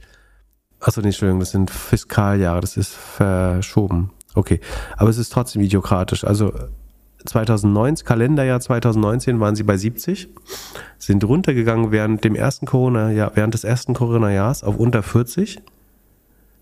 Dann Richtung Ende Corona auf wieder fast 60 hochgegangen. Äh, ganz komisch. Und gehen jetzt wieder langsam runter auf 47 Prozent Wachstum. Ähm, aber insgesamt trotzdem natürlich sehr dynamisches Wachstum. Gesamtrevenue wächst mit 47, äh, Subscription auch mit 47 zufällig. Äh, der Service Revenue ist äh, relativ klein. Ähm, Gross Margin ist bei 75, also hat noch Luft nach oben, wenn man es hinbekommt, steigt aber kontinuierlich auch. Äh, letztes Jahr noch 73, jetzt 75. Ähm, das ist immer schön, wenn sie es ausbauen. Und dann auch hier das Gleiche, der Umsatz wächst mit 47, wie gesagt. Die Kosten ähm, ba, ba, ba, wachsen nur mit 37, also weniger als das vorher. Auch hier hat man General Admin eingefroren, leicht reduziert sogar. RD, Forschung und Entwicklung eingefroren, leicht reduziert sogar zum Vorquartal, nicht zum Vorjahr. Zum Vorjahr steigt das alles noch, aber zum Vorquartal sieht man ganz klar Kostenbremse eingezogen. Sales und Marketing auch minimal ähm, geschrumpft zum Vorquartal. Also sie haben quasi die Kosten eingefroren. Deswegen zum Vorjahr steigen die Kosten noch um 37 Prozent. Zum Vorquartal eigentlich aber sind die Kosten geschrumpft. Im Vorquartal hat man 330 Millionen ausgegeben, jetzt gibt man noch 323 Millionen aus, während der Umsatz aber von 303 auf 333 gestiegen ist. So, das heißt, auch da wird sich die Schere ein bisschen zumachen bei der operativen Marge. Noch verliert man 26 Prozent. Das wird jetzt hier nicht ganz so schnell gehen wie bei äh, Monday.com. Deswegen sind die wahrscheinlich auch günstiger. Ich würde die mal bei 6 mal Umsatz äh, sehen. Sekunde, MDB ist also wäre jetzt unfair, wenn die auch elfmal Umsatz bekämen. Krass, haben auch elfmal Umsatz. Verstehe ich nicht. Aber das macht ja keinen Sinn. Also sie haben eine schlechtere Gross Margin, sie sind unprofitabler, wachsen langsamer und haben das gleiche Multiple. Aber dann würde ich Monday kaufen. Naja, wie auch immer. Äh, achso, aber sie generieren, Sekunde, ja, generieren manchmal Cash, manchmal nicht. Also Cashflow positiv sind sie auch schon eigentlich im, auf Jahressicht. Ähm, das ist ganz okay. Aber ja, ist eigentlich auch, also es geht auch in die richtige Richtung. Kosten wachsen jetzt. Das war nicht immer so. Bei, bei Monday hast du das so ein bisschen ähm, kontinuierlicher. Hier ist es jetzt, nee, ist es erstmals so, aber es ist ja doch erstmals so, dass die Kosten langsamer wachsen als der Umsatz. Das ist gut. Das wird man, also es wird jetzt weiterhin so bleiben, weil die Kosten wahrscheinlich weiter eingefroren bleiben und der Umsatz äh, sich relativ natürlich steigert. Von daher geht es auch in die richtige Richtung. Gute Awareness für was die Zeit geschlagen hat. Magic Number geht wieder hoch auf 0,66. Das ist auch die richtige Richtung. 0,7 wäre schon gut. Die war die Vorquartale 0,4 und 0,4. Jetzt wieder knapp 0,7 gerundet. Das ist eine gute Tendenz, einfach weil man die Marketingkosten reduziert hat und trotzdem wächst. Das muss man auch mal, Sekunde, reden wir gleich mal drüber. Ruler 40 ist auch noch über 40, sehr gut. Sind aber noch tiefer in den roten Zahlen, würde ich sagen. Also ich würde dann, ist überhaupt nicht das gleiche Business oder so, aber hier ist ja doch trotzdem beides Software und dann würde ich eher äh, Monday bevorzugen. Was ganz spannend ist, was du jetzt siehst, dass hier alle das Marketing einfrieren und die Kundengewinnung sehr ähnlich äh, auf einem ähnlichen Level bleibt. Also da wird man sich irgendwann mal jetzt fragen müssen, wie viel von diesem Marketing hat eigentlich jemals Sinn gemacht? Äh, weil man jetzt sieht, man, ich meine, damals hat Geld kein Geld gekostet, also es gab keinen Grund, das Geld nicht auszugeben. Aber jetzt sieht man, dass die Marketing-Effizienz steigt ähm, mit sinkenden Marketingausgaben. Und letztes Jahr hatten sie noch ja, ja, ja, gut. Na, vergleichbar. Ja, gut, aber, aber so ganz fair ist es ja nicht. Es hat ja keiner, also letztes Jahr hat ja jeder Marketing gemacht, dieses Jahr macht keiner Marketing. Also du kämpfst ja mit gleichen Waffen eigentlich. Ja. Frage ist, wer, wer ist der Erste, der richtig auftritt? Ja, ich glaube, also prinzipiell versuchen alle jetzt so ein bisschen regulierter aufzudrehen, also ein äh, bisschen rationaler aufzudrehen. Und nicht, also ich, ich nehme das überhaupt niemanden übel, der in den letzten zwei Jahren hier über Gebühr Geld ausgegeben hat. So, das war die Zeit, das wollte der Markt. Dafür, du wurdest mit Growth bewertet, nicht mit Bottomline. Von daher gab es überhaupt keinen Grund zu sparen beim Marketing, sondern du hattest, also in den letzten zwei Jahren auch bei der Magic Number von 0,5 Geld rauszuhauen, war finanzmathematisch richtig. Einfach durch die Verhältniskennzahlen, die sich daraus ergeben. Einfach weil der Markt das so überbewertet hat, dein Wachstum. Von daher durftest du ineffizient wachsen letztes Jahr. Und ich will jetzt auch nicht so tun, als wenn das eben dumm wäre damals. Da. Ich hätte das bestimmt genauso gemacht, wenn der Markt das vorgegeben hätte. Aber äh, spannend finde ich die Firmen, die jetzt eben den, den Zeitenwechsel, äh, Zeitenwandel gut verstanden haben und beweisen können, dass sie eben auch äh, in den Energiesparmodus äh, schalten können in ihrem Prius, also aus, aus dem Tesla Plate einen Prius machen können. Da sind jetzt beide eigentlich ein gutes Beispiel für. Und es gibt aber welche, die das ja nicht schaffen. Asana schafft das ja nicht. Sag mal, ich, äh, zu Monday.com ist Asana, glaube ich, ein ganz guter Peer eigentlich. Oder auch, was hatte ich mir neulich für ohne Aktien wird schwer angeschaut? Äh, Smart Sheets äh, kann, könnte man auch gut nehmen. Die ich gucke gleich mal, ob ich die im Sheet habe. Ähm, Hast du? Habe ich? Wow, was du weißt. Nein, schon. Ähm, also Gegenbeispiel, Asana da wächst das, der Umsatz mit letztes Quartal 51, jetzt 41 Prozent und die Operating Expenses wachsen letztes Quartal 66, jetzt 43 Prozent. Also ich meine immerhin nicht mehr ganz so stark über dem Umsatz, aber es ist, die Verluste weiten sich halt aus. Die haben letztes Jahr minus 68 Prozent Marge gemacht, jetzt machen sie minus 71. Das ist die andere Richtung. Dann schauen wir auf Smartsheet. Da ist es Subscription Growth 40 Prozent. OPEX 32 Prozent. Ja. Kriegen haben sie auch erst jetzt, na gut, vorher, man muss ja nicht in die Zukunft gucken können. Ähm, genau, die gehen auch in die richtige Richtung. Smartsheet. Kann man, ähm, sieht auch besser aus. Oder wird langsam zumindest. Aber wie gesagt, nicht, nicht jeder schafft das. Und von daher ist es schon erwähnenswert. So, dann ist die Liste hier. Achso, jetzt müssen wir noch das eigentliche Thema machen. Oh Gott, oh Gott, oh Gott, oh Gott. Ähm, Zeit ist ja schon um. Lass uns, lass uns erst über checkout.com reden. Was ist mit denen los? Also, also eigentlich war Klarna ja das am höchsten bewertete ähm, europäische Unicorn. Dann wurde es ja geslasht von 45, 46 auf 6,7 Milliarden äh, bei der Bewertung. Danach war Checkout.com das höchste mit, drei, äh, mit 40 Milliarden. Die haben jetzt intern ihre Bewertung angepasst, also für Mitarbeiter, Optionen und so weiter. Vor allen Dingen ist das relevant, äh, auf 11 Milliarden also es gab, glaube ich, keine neue Funding-Gründe, sondern sie haben intern einfach gesagt, wir glauben, wir sind so viel wert und wenn wir neue Kontrakte unterschreiben mit Mitarbeitern, ist der Strike-Price für Optionen eher 11 Milliarden. Ähm, damit wäre jetzt Revolut wahrscheinlich die Nummer 1 mit, ich glaube, 30 Milliarden. Äh, kann das sein? Mhm. Äh, bin gespannt, ob denen das bevorsteht oder ob die schaffen, reinzuwachsen schnell genug. Ähm, ja, aber auch da ne, ist ein 75, fast 75 Prozent äh, Haircut auf die Valuation bei checkout.com mit Zeit zum Reinwachsen. Also ist ja außerdem Zeit vergangen. Aber ja. Aber es scheint ja jetzt sich irgendwie Streu von Weizen zu trennen. Also es gab auch jetzt Nachrichten heute, Sender bekommt frisches Geld, Bewertung verdoppelt. Wie ist das denn in der heutigen, Tag, äh, heutigen Zeit möglich? Ich habe den Artikel noch nicht zu Ende gelesen, aber nach meinem Verständnis, Sekunde, ist es so, also ich würde dieser Bewertung nicht glauben, weil nach meinem Verständnis ist das eine Convertible-Runde mit Bestandsinvestoren. Also ich kann sagen, ich mache da ein, äh, also ich gebe so eine Safe Note, ein Convertible Debt Agreement raus, hau da ein Cap rein und dann schreibe ich da zwei Millionen rein und ein, ähm, ein Discount auf die nächste Runde.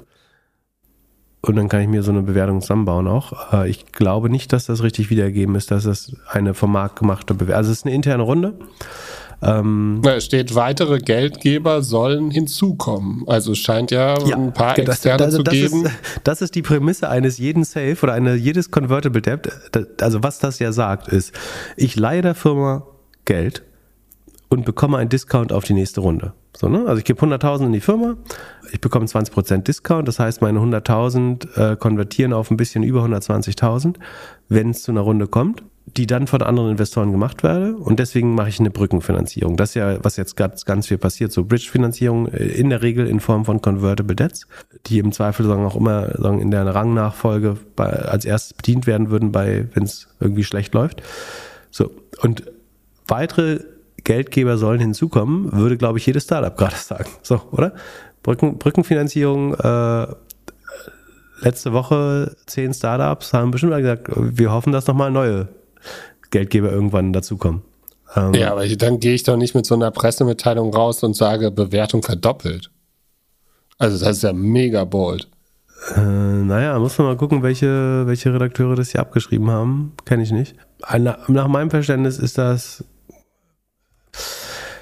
Die Frage ist jetzt, was ist eine Bewertung? Also ist, die können sich eine Bewertung ausdenken. Ich kann jetzt sagen, ich glaube nicht dran, ich habe ja auch keine bessere. So, ich bin, ich fühle mich jetzt auch nicht legitimiert, ihre Bewertung in Frage zu stellen. Das ist halt die, die sie sich da gegeben haben oder als Cap in die Safe geschrieben haben oder was auch immer.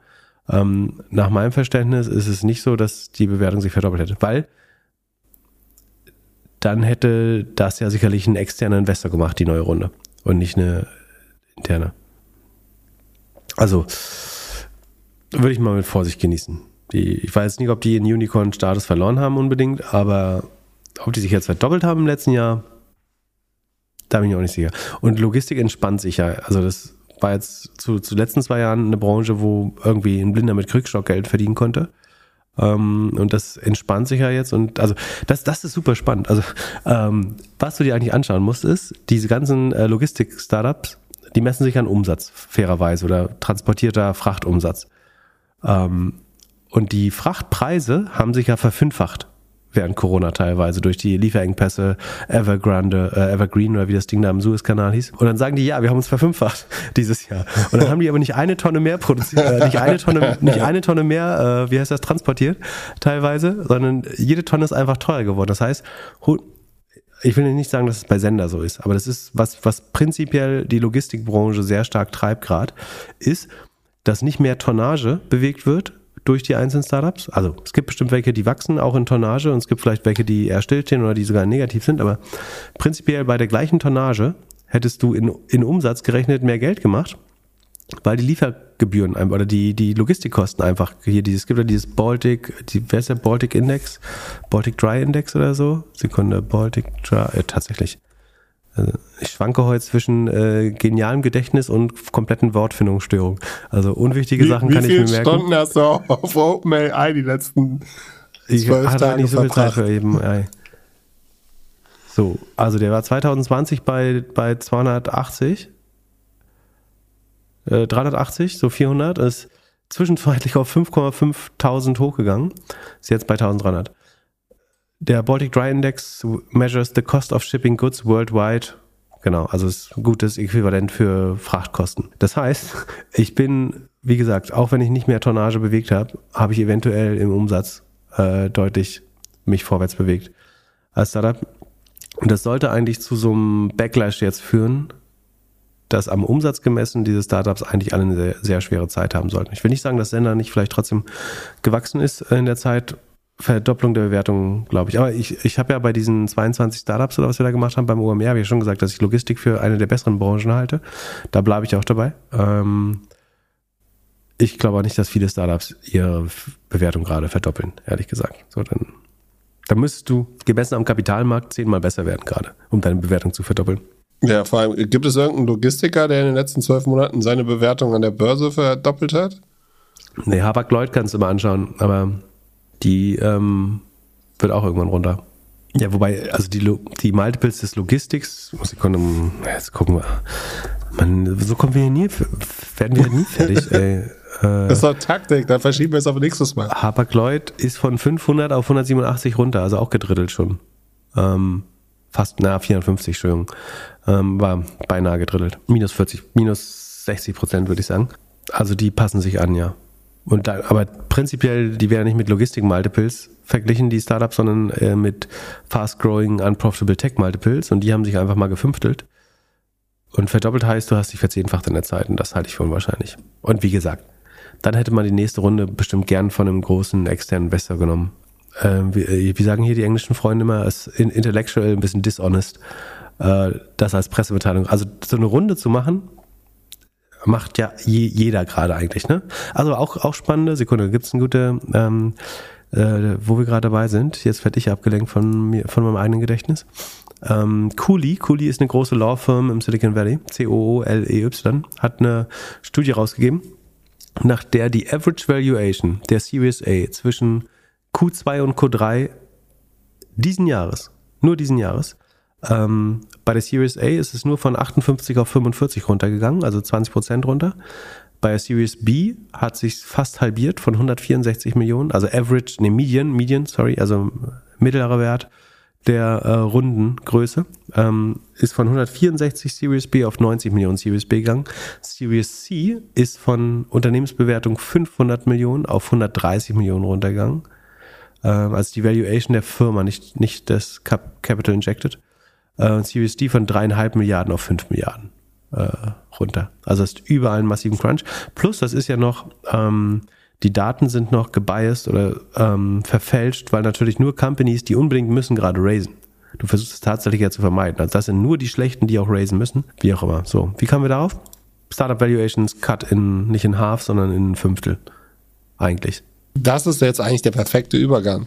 Also, erklär mir, wie sieht es mit Liquidation Preferences aus? Äh, einmal für Gründerinnen und Gründer, aber auch für Angel-Investoren. Also, äh, es gibt ja verschiedene Runden an Finanzierung so.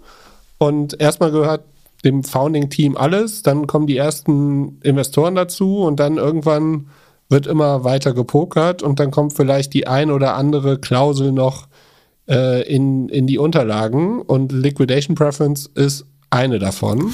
Ja, vor allen Dingen, vor allen Dingen in Zeiten wie jetzt, wo du versuchst, Runden künstlich hochzuhalten, also versuchst die alte Bewertung zu retten oder sie künstlich zu verdoppeln ähm, oder den, den Schritt nach unten so klein wie möglich zu machen, kann man die Runden strukturieren. Strukturieren heißt, dass man Nebenbedingungen schafft. Und Liquidation Preference ist so eine, zu, so eine sagen, gängige Nebenbedingung. Wenn du ein Founder, Founderin mit viel Momentum bist, das heißt, du hast hohe Competition unter den VCs, sagen wir in den letzten zwei Jahren. Äh, jeder will in deine Runde rein. Ähm, irgendwie Tiger, Co2 und ähm, Softbank schicken dir ab, abwechselnd Geschenke in die Firma und wollen ständig mit dir essen gehen. Dann also das wäre bei Gorillas jetzt gewesen, so sechs Monate nach Gründung bis ja, zum Beispiel. Zwei ähm, Jahre. Genau.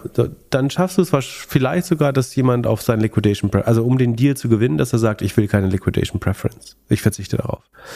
Aber prinzipiell ist es eigentlich so, dass je älter eine Firma wird, ähm, die insbesondere die späteren Investoren gerne äh, Liq Pref oder Liquidation Preference haben, haben. Was heißt das jetzt? Liquidation Preference heißt in der Regel, das wird umgesetzt über meistens über sogenannte Preferred Stocks. Das heißt, es gibt auf einmal äh, verschiedene Stockklassen. Ähm, also Common Stock ist sozusagen das normale Stammkapital, Stammaktien. Und dann kannst du zusätzliche Preferred Stock, im Deutschen würde man wahrscheinlich Vorzugsaktien dazu sagen. Die haben andere Rechte, also vorzügliche Rechte. Und zwar kann ein Vorzug sein, dass man mehr Dividende bekommt, wie bei Aktien zum Beispiel, aber keine Stimmrechte hat dafür. Also Stammaktien haben Stimmrechte, Vorzugsaktien oft weniger oder keine und dafür aber höhere Dividenden. Ähm, Im privaten Bereich, also sagen wir jetzt mal beispielsweise Gorillas, wäre es dann eben so, dass Preferred Stock bekommt im Fall einer Liquidation, Liquidierung oder eines Verkaufs oder IPOs zuerst das Geld zurück. Ähm, oder neue Aktien zugeteilt im Fall eines IPOs zum Beispiel. Warum macht man das so? Ähm, einfach weil die späten Investoren ja so ein bisschen deine Bewertungen mit hochtreiben. Also während die ersten alle sehr stark von der steigenden Valuations schon profitiert haben. Und die sagen so ein bisschen zwinkernd, ja, wir, wir kaufen eure hohe Valuation, aber sollte das alles Bullshit sein, dann wollen wir als erster mit unserem Geld wieder raus und dafür unterschreiben wir euer Märchen, so ungefähr.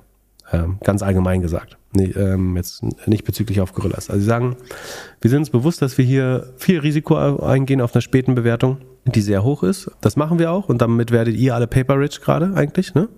Also sagen, mein Gorilla-Anteil hatte sich zwischenzeitlich verzwanzigfacht zum Beispiel dadurch, dass Leute bereit sind, auf irgendwie zwei Milliarden, äh, zweieinhalb Milliarden Bewertungen zu investieren.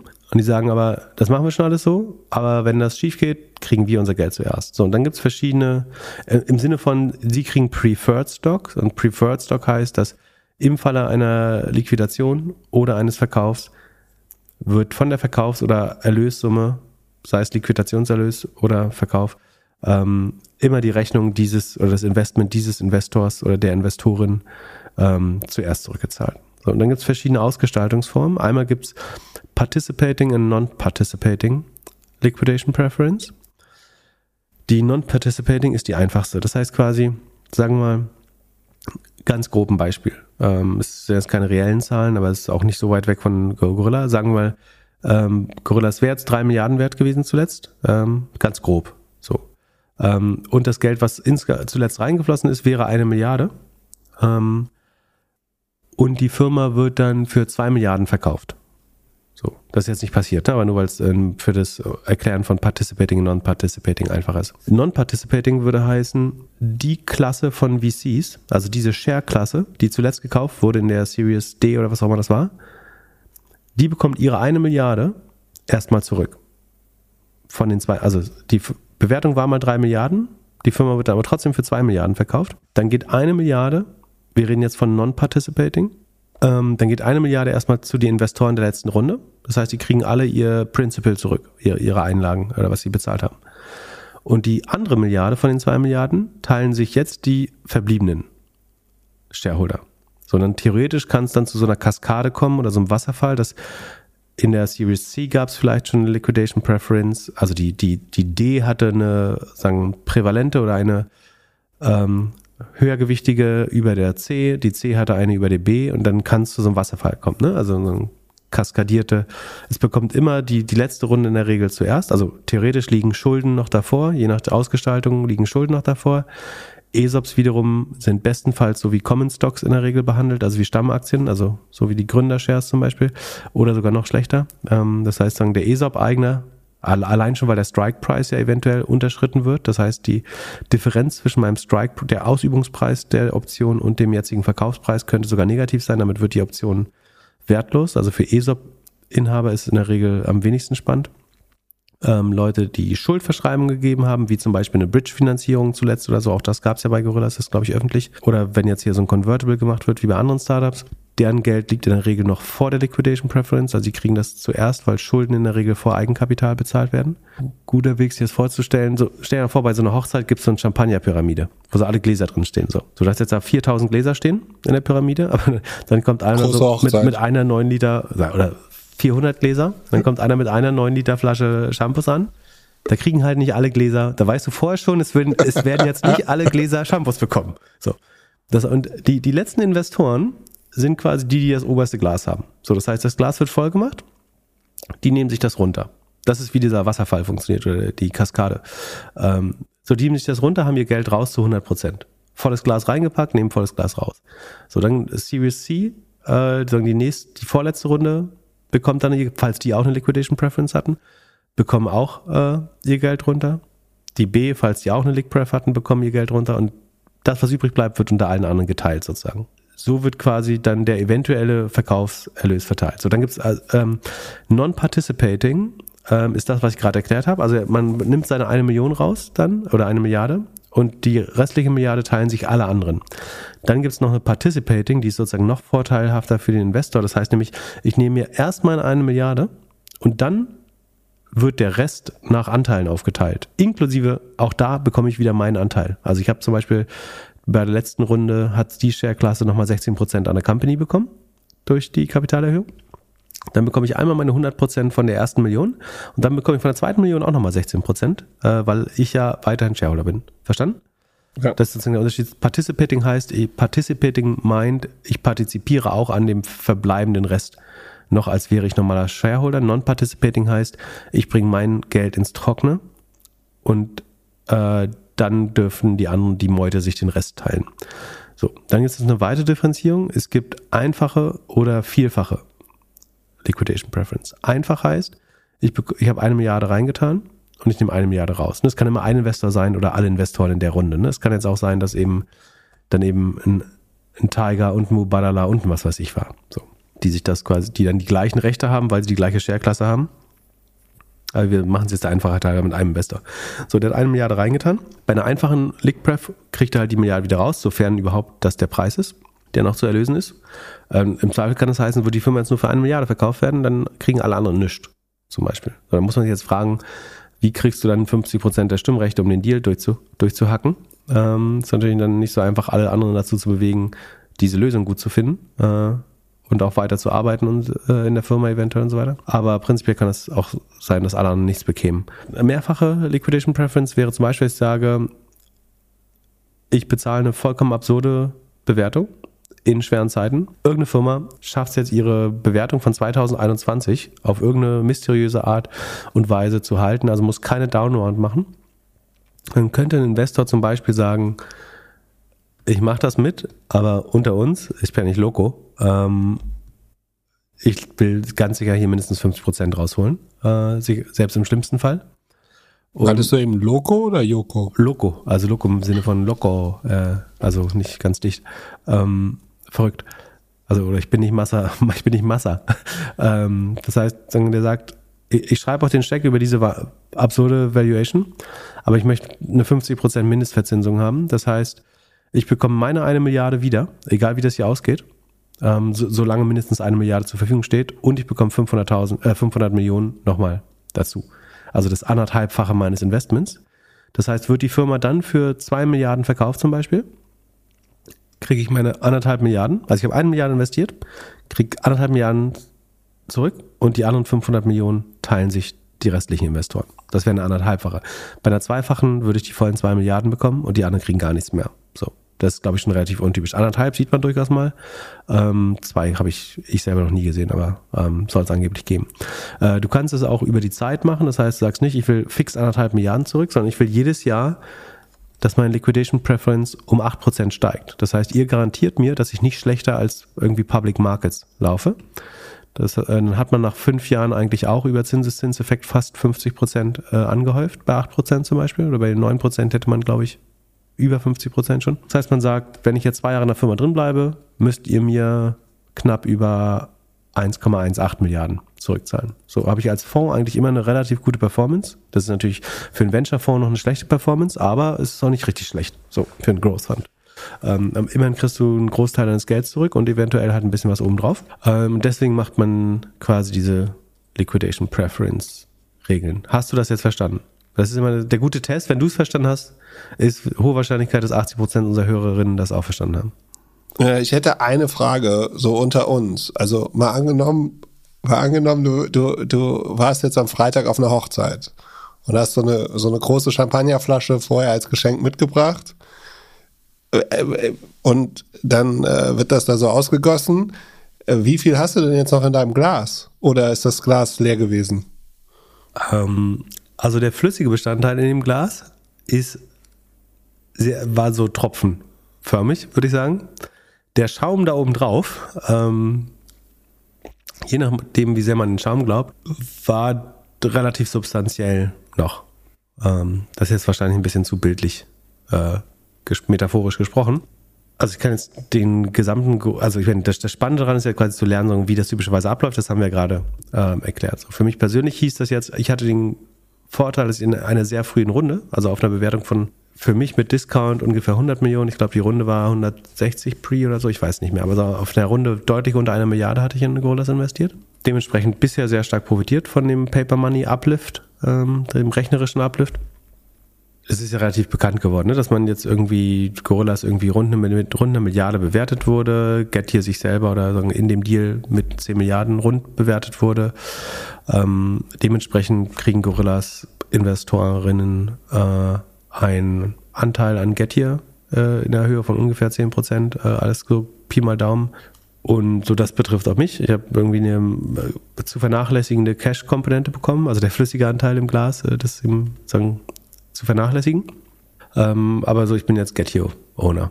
Das, und das ist jetzt die Frage, wie sehr ich sozusagen an die Firma, Shares, Valuation und so weiter glaube, sondern wie sehr ich mich darüber freuen soll. Ähm, Im Zweifel ist kein, so im Kopf war das ja so ein bisschen abgeschrieben, das heißt, es ist jetzt besser als ein Totalverlust erstmal, das ist gut.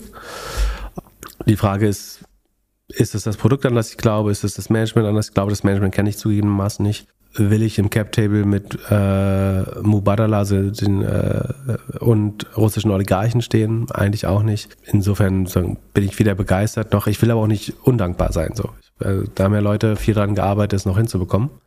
Ähm, äh, dafür bin ich entsprechend dankbar. Ähm, und von daher ist es jetzt nicht das schlechtmöglichste Outcome. Das ist für einen VC-Investor immer ähm, oder für einen Angel Investor und VC ist immer, dass du leer ausgehst, im Zweifel, weil eben die Liquidation Preferences vor dir alle anderen Share-Klassen komprimieren zum Beispiel, also rausdrücken aus diesem Wasserfall. Ähm, also dass die unteren zwei Drittel der Glaspyramide einfach trocken bleiben. Das kann ja auch passieren. Das ist jetzt zumindest für mich hier nicht passiert werden.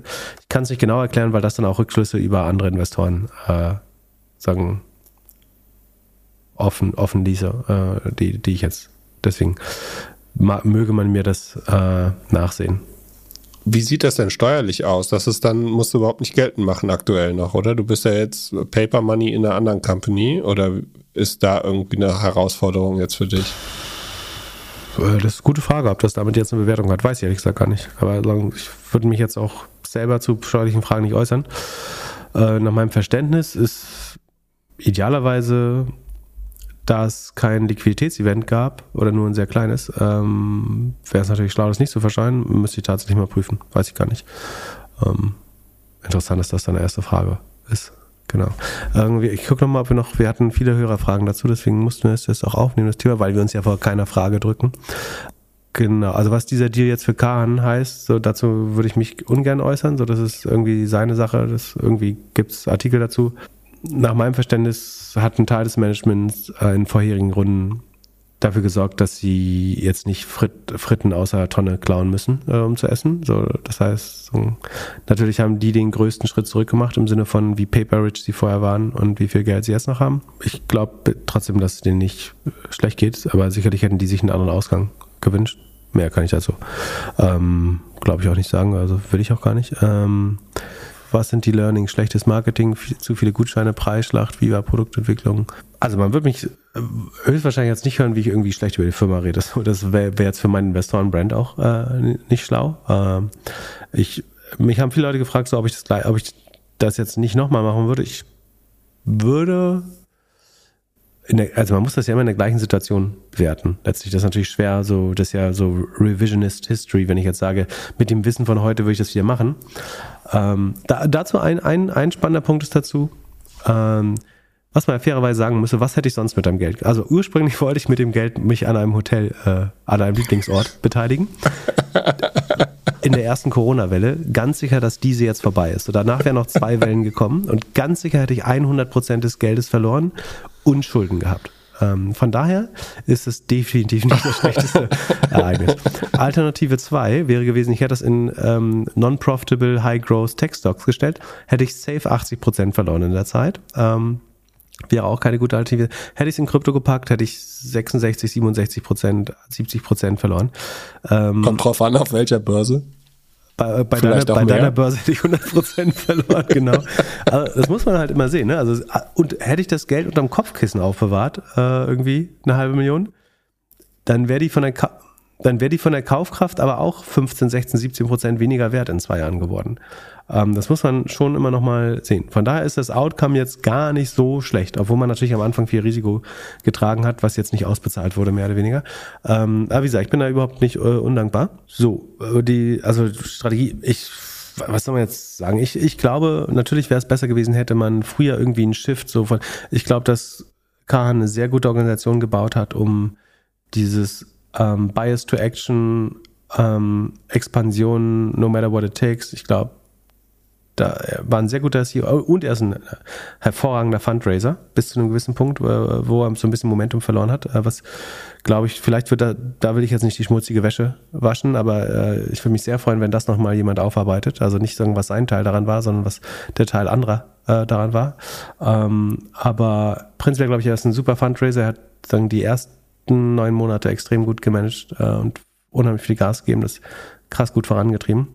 Ähm, ich glaube, dass man diesen Switch zu mehr Effizienz, besseren Prozessen und so, das wäre natürlich schön, hätte das früher besser. Also hätte man da eine starke CEO-Position gefunden, die das schon früher noch besser gemacht hätte, ähm, hätte das sicherlich geholfen. Ähm, das haben andere auch besser hinbekommen dann letztendlich und viel, viel aufgeholt. Ähm, mit so ein bisschen Vorsprung äh, in anderen Sachen. Aber die Gutscheinschlacht, Marketing-Schlacht, das kann man sich halt nicht aussuchen. Das, ist, das Modell funktioniert natürlich extrem gut, wenn es keine Konkurrenz gäbe. Wenn es welche gibt, dann ist es halt genauso wie bei Food Delivery und bei allen ähnlichen Modellen. Dann, und in einer Zeit, wo dir das Geld hinterhergeworfen wurde. Ne? Das klingt natürlich alles ineffizient, aber wenn die Bewertungen so hoch sind, dann kann dir die Effizienz zu einem gewissen Grad auch egal sein. Du wirst dafür bezahlt, ineffizient zu sein. Wenn dir ein VC auf 40 mal ARA, was kein ARA ist, äh, Geld gibt, weiß ich nicht, ob das stimmt in dem Fall, ne? aber also nur als Beispiel. Dann ist deine Aufgabe, das zu verblasen und mit, dann ist die Effizienz also zweitrangig tatsächlich. So. Diese Bewertung sagt dir, ich erwarte keine Match, also sagen wir jetzt, wäre ein Software-Venture, wenn dir jemand 40, 50 mal ARA zahlt bei einem äh, SaaS-Venture, dann heißt das explizit, eine Magic Number unter 0,7 ist für uns auch egal. Unser Geld ist so billig, wir wollen es nur irgendwo anlegen, wir brauchen Growth. Ähm, gib Gas, gib Gas, gib Gas, Effizienz, juckt uns ein Scheiß. So, und das war die Zeit. Und von daher, das muss man mal sehen, dass Leute dafür bezahlt worden sind und von ihren Investoren und Investorinnen motiviert worden sind, Geld sehr freihändig auszugeben. Ähm, und ich finde, man muss den, die Schulter auch sehr gleichmäßig verteilen zwischen Gründer, Gründerinnen, aber auch Investoren, Investorinnen, äh, sowie auch mich, äh, die genau in, investiert haben und Geld dafür gegeben haben, um genau das genau so zu machen. Das war das Kalkül, äh, mit, mit dem Leute investiert haben. Die haben nicht gesagt, guck mal auf die zweite Nachkommastelle bei den Unit Economics, äh, ob wir in neun Monaten da auch profitabel sind, sondern die haben gesagt, Landcrab, what it, no matter what it takes. Und Kahn ist sicherlich jemand, der so eine Vision auch gut ausfüllen kann. Von daher ähm, Zwei Fragen. Trotzdem, trotzdem hätte man da Dinge effizienter und besser machen können, aber das kann man in jedem, also Hypergrowth beinhaltet oder bedingt einfach ein gewisses Maß an Ineffizienz. Ähm, das kann man besser und schlechter machen. Ähm, ich glaube, das hier war irgendwo dazwischen. Und letztlich hat sich vor allen Dingen das Makroklima geändert und das ist natürlich ein Modell, was sich viel einfach fahren lässt, wenn Geld umsonst ist. Ähm, und es wird einfach unheimlich schwer, wenn das Geld nicht mehr umsonst ist und gleichzeitig die Konkurrenz maximal ist zur gleichen Zeit. Ähm, das das macht es nicht ganz einfach. So, ich schaue jetzt ein bisschen in die Zukunft. Äh, nach Weihnachten ähm, gibt es wieder eine Hochzeit. Du bist da, Kahan ist auch da. Er pitcht dir eine neue Idee. Bist du, bist du dabei? Investierst du wieder? Ich würde nicht kategorisch Nein sagen. Ähm, also er hat ja viel bewiesen, was er gut kann. Ähm, wenn es was ist, was ich glaube, äh, würde er sagen, er baut jetzt ein Robotic Automation Tool, äh, um irgendwo Nachkommastellen, Prozentzahlen irgendwo rauszuholen. Vielleicht nicht. Wäre es ein Modell, wo Bias to Action, schnelle Expansion, Fundraising wichtig wäre? Vielleicht wieder. Why not? Und letzte Frage dazu. Hätten, hätten die Rocket-Jungs um Summers das Ding besser gemacht? Die hätten definitiv genauso viel oder mehr Geld verbrannt. Da bin ich mir 100% sicher. Also die Unit Economics bei Rocket, bei den allermeisten Ventures, wo ich war, sahen nicht besser aus als die von Gorillas. Äh, also guck dir Jumia bis heute an. Hey, komm, das hier. Äh, also es, es, es, wird ja, nee, Moment, äh, das ist ein total guter Punkt, äh, den du da bringst. Ähm, sehr gut gemacht. Ähm, wo sind wir hier? Sekunde. Guck mal auf Jumia. So, was wird Gorillas immer vorgeworfen? Dass sie für einen Euro Umsatz irgendwie anderthalb verlieren oder irgendwie so. Ähm, Sekunde. Ich weiß gar nicht, ob das stimmt, ne? Das äh, habe ich jetzt nur so irgendwo aus Memory rausgeholt. Oder sagen, für jeden Euro Umsatz. Unit Economics ein bisschen besser wahrscheinlich. So, Jumia, die machen das seit, was weiß ich, 10, 12, 14 Jahren. Äh, verlieren immer noch ein Euro für jeden Euro, den sie Umsatz machen. So. Ähm, ich, ich glaube ja auch immer, dass ähm, die Gorillas war von der Startup-Logik, dass da mal Leute gehen, also dass viele Leute gehen mussten. Was natürlich individuell immer ein schlimmes Schicksal ist, aber dass man hoch unprofitabel war, dass man sich bei New Economics auch verbessert. So, das ist alles so langweilig und typisch. Das ist so klassisch Startup. Da ist jedes Startup, was ich kenne, ist da irgendwie durchgegangen. Gerade äh, bei Rocket und ganz viele, bei ganz vielen hat es dann eben doch funktioniert äh, am Ende der einzige Unterschied war, dass es bei Gorillas so schnell und zehnmal größer passiert ist. Von der, von der Bewertung von der Zeit. Das sind die Dimensionen, die exorbitant waren. Dass du in 18 Monaten von 100 Millionen auf 2 Milliarden gehst äh, oder in weniger Zeit noch. Dass du 10.000 Mitarbeiter einstellst in weniger als einem Jahr. Das ist ähm, irgendwie besonders gewesen. Aber dass man hoch unprofitabel ist, dass am Anfang Unity. Zalando hat auf jedem Paket auch Geld verloren am Anfang. Von da, das, ähm, ich verstehe, dass die, die Presse das mag, als das, das liest sich gut, das klickt sich gut. Äh, da, da freut sich der weiße, äh, alte weiße deutsche Mann, wenn die ganzen Startups noch kein Geld verdienen im Jahr zwei. ähm, verstehe ich auch, dass man es, äh, obwohl einer, hm, irgendwie verstehe ich es auch nicht. Nee, also weiß ich nicht. Ähm, keine Ahnung, soll jeder darüber berichten, wie er will. Aber ich finde es die absolute Normalität. Sind, ähm, Gorillas ist ein Outlier in vielerlei Hinsicht, aber irgendwie ganz viele Sachen daran sind nicht so außergewöhnlich, wie man immer versucht hat, äh, erscheinen zu lassen. Würde ich behaupten. Und, Sollen wir also damit ich- schließen oder ich- soll ich, ich meinen einzigen würde- also- negativen Punkt nennen? Du darfst gerne den einzigen Negapunkt, äh, also über, ich will ihn überhaupt nicht verschweigen, kannst du gerne nennen. Ähm, du hast ja vorhin gesagt, also würde ich das nochmal machen. Ähm, selbst in dem vollen Wissen, wie es ausgeht, ich würde es vielleicht dann sogar nochmal machen, glaube ich. Also ist auf jeden Fall geiler, als von der Seitenlinie gemobbt zu haben und zu sagen, das war alles scheiße. Ähm, das jetzt wäre nicht die geilere Zeit gewesen. Also auf der Gorilla-Hater-Seite gew gewesen zu sein. Dann wäre es keine Ja, und- coolere Zeit gewesen, würde ich behaupten. Und als Kunde liebe ich es immer noch. Also ich, äh, das, ich glaube, das Modell wird bleiben. Äh, sollte die Konsolidierung vorangehen, ähm, werden die Marketingkosten anteilig sinken. Man hat viel mehr Preismacht dann, wenn es weniger Konkurrenz gibt. Ähm, von daher glaube ich auch weiterhin äh, an das Modell.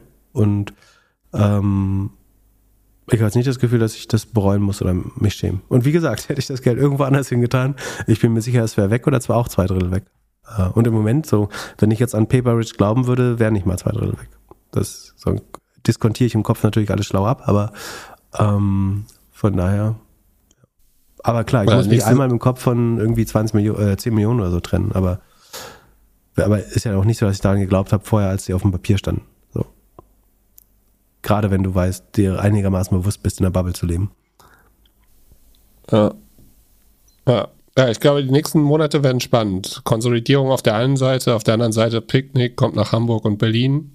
Ich glaube, das könnte auch interessant sein. Rewe scheint ja gerade eher wieder ein bisschen zu bremsen. Also, ja, es, es, bleibt spannend und Am Ende Also hat das ganze Geld für Kon Konsumenten bessere Lösungen geschaffen. Das muss man relativ klar sagen. Ja. Also der, der, wer da nicht verloren hat, ist der kleine Mann und der, also es wurden Jobs geschaffen, es wurde relativ günstiges Essen zu extrem guten Nebenbedingungen äh, verteilt. Von daher gibt es wirklich Schlimmeres, äh, meiner Meinung nach. Entschuldige, was wolltest du sagen? Und deinen Kritikpunkt bitte auch noch. Ich, nicht, dass der verschwiegen bleibt. Ich glaube, das Einzige, was sie wirklich hätten besser machen müssen, und das vielleicht auch CEO-Sache dann, ist Personal. Und ich meine jetzt nicht die, die, die Sachen, die in der Presse so waren, sondern eher das Team, das gegründet hat. Die zwei Co-Gründer sind ja sehr, relativ schnell raus. Dann wurde irgendwie, ich finde, sie hätten da mit, mit Hilfe von, von, von den Investoren oder wie auch immer irgendwie ein besseres Exec-Team aufstellen müssen. Äh, Ja, ich hätte gedacht, bei so einem Business, das irgendwie sehr schnell auf irgendwie eine, zwei, drei Milliarden geht und auf dem Weg irgendwie ist, Weltmarktführer zu werden, werden irgendwie die Top-Positionen dann auch so krass irgendwie besetzt. Und das sah von außen jetzt nicht so aus, sondern es war schon irgendwie ein sehr regionales, deutsches oder europäisches Team. Und da, ja, hätte ich gedacht, wär's, hätte man vielleicht im Nachhinein ein bisschen besser arbeiten können. Ja, ist, ich glaube, ich glaub, teilweise fair, teilweise gab es durchaus Versuche, sehr, sehr gute Leute zu heilen für Schlüsselpositionen. Also sagen, spätestens dieser Shift sozusagen zu mehr Prozesseffizienz und so, spätestens da, sagen, das hat man nicht schnell genug gemacht. Ich glaube, am Ende sah das fast schon wieder gut aus, aber ähm, würde ich die geben. Und äh, was, was man auch relativ klar sagen kann, ich glaube, diese kommunikative Lücke, die Gorillas gelassen hat, das würde ich auch sagen, hätte man äh, besser machen können. Ähm, ich würde mir vorstellen, dass wenn man Kahn fragen würde, warum, warum er das nicht besser, ge- also warum die Firma nicht selber mehr kommuniziert hat äh, und da deswegen so ein Vakuum überlassen hat, was die Presse dann mit auch sehr viel negativer Berichterstattung gefüllt hat, dann würde er wahrscheinlich sagen, dass er das sagen, nicht als, also das nicht, was ihm Spaß macht oder was ihm wichtig ist. Ich glaube, dass es seine Aufgabe ist und dass man hätte man selber mehr positiv kommuniziert, dass man einen Teil der negativen Berichterstattung auch hätte besser einfangen können oder die gar nicht erst entstanden wäre. Aber ich glaube, es hat keinen Unterschied für das Modell gemacht, ehrlich gesagt. Sagen, ich finde das eine operative Schwäche, aber jeder hat operative Schwäche, so auch du und ich. Ähm, oder vor allen Dingen du und ich. Also wir haben noch keine Firma mit 10.000 Angestellten gegründet. Von daher, genau, es gibt bestimmt Sachen, die man im Nachhinein hätte besser machen können. Ähm, ich glaube, das, das konnte man auch relativ früh erkennen, dieses, dieses Kommunikationsvakuum, was, glaube ich, zu mehr negativer Presse geführt hat, als nötig wäre. Aber insgesamt ähm, finde ich es immer noch äh, beeindruckend, was da gebaut wurde. Und bin gespannt, wie das ausgeht. Wie gesagt, ich habe jetzt nicht mehr die gleiche Identifikation mit Get hier, wie ich mit Gorillas hatte, ehrlich gesagt. Ähm, das ist, glaube ich, auch verständlich. Ich bin jetzt vielleicht noch ein bisschen mehr cheering from the guidelines oder auch gar nicht so sehr cheering, sondern watching. Ähm, aber prinzipiell bin ich mir relativ sicher, dass ich es nicht bereue. Ähm, und eigentlich fand ich sogar so ein nice Ride, würde ich behaupten. nice Ride ist gut. Ja. In dem vollen Bewusstsein, dass es viele Leute gibt, die das Modell kritisieren äh, und aber das selber ein bisschen näher miterlebt zu haben, glaube ich, dass viele Kritik nur sehr partiell berechtigt war. Und, ähm, also Kritik ist immer berechtigt, aber ich kann jemandem gut erklären, so, dass ich gut mit, damit leben kann, da Investor gewesen zu sein bisher. Genau. Und du bist vor allem in eine Runde reingekommen, in der eigentlich keiner reingekommen ist. So, das keiner rein wollte am Anfang. Dann auf einmal. Ja, ganz, ganz am Anfang, aber so früh warst du ja auch noch nicht dabei. Ja, aber ich habe mich ja jetzt nicht reingedrängelt. Also. Ja, es war Perfect Timing. Also gute Opportunity, Perfect Timing, war schon, war schon gut. Cool. In diesem Sinne, bis Samstag, oder? Schönen Mittwoch. Selber. Bis dann. Ciao, ciao. Peace.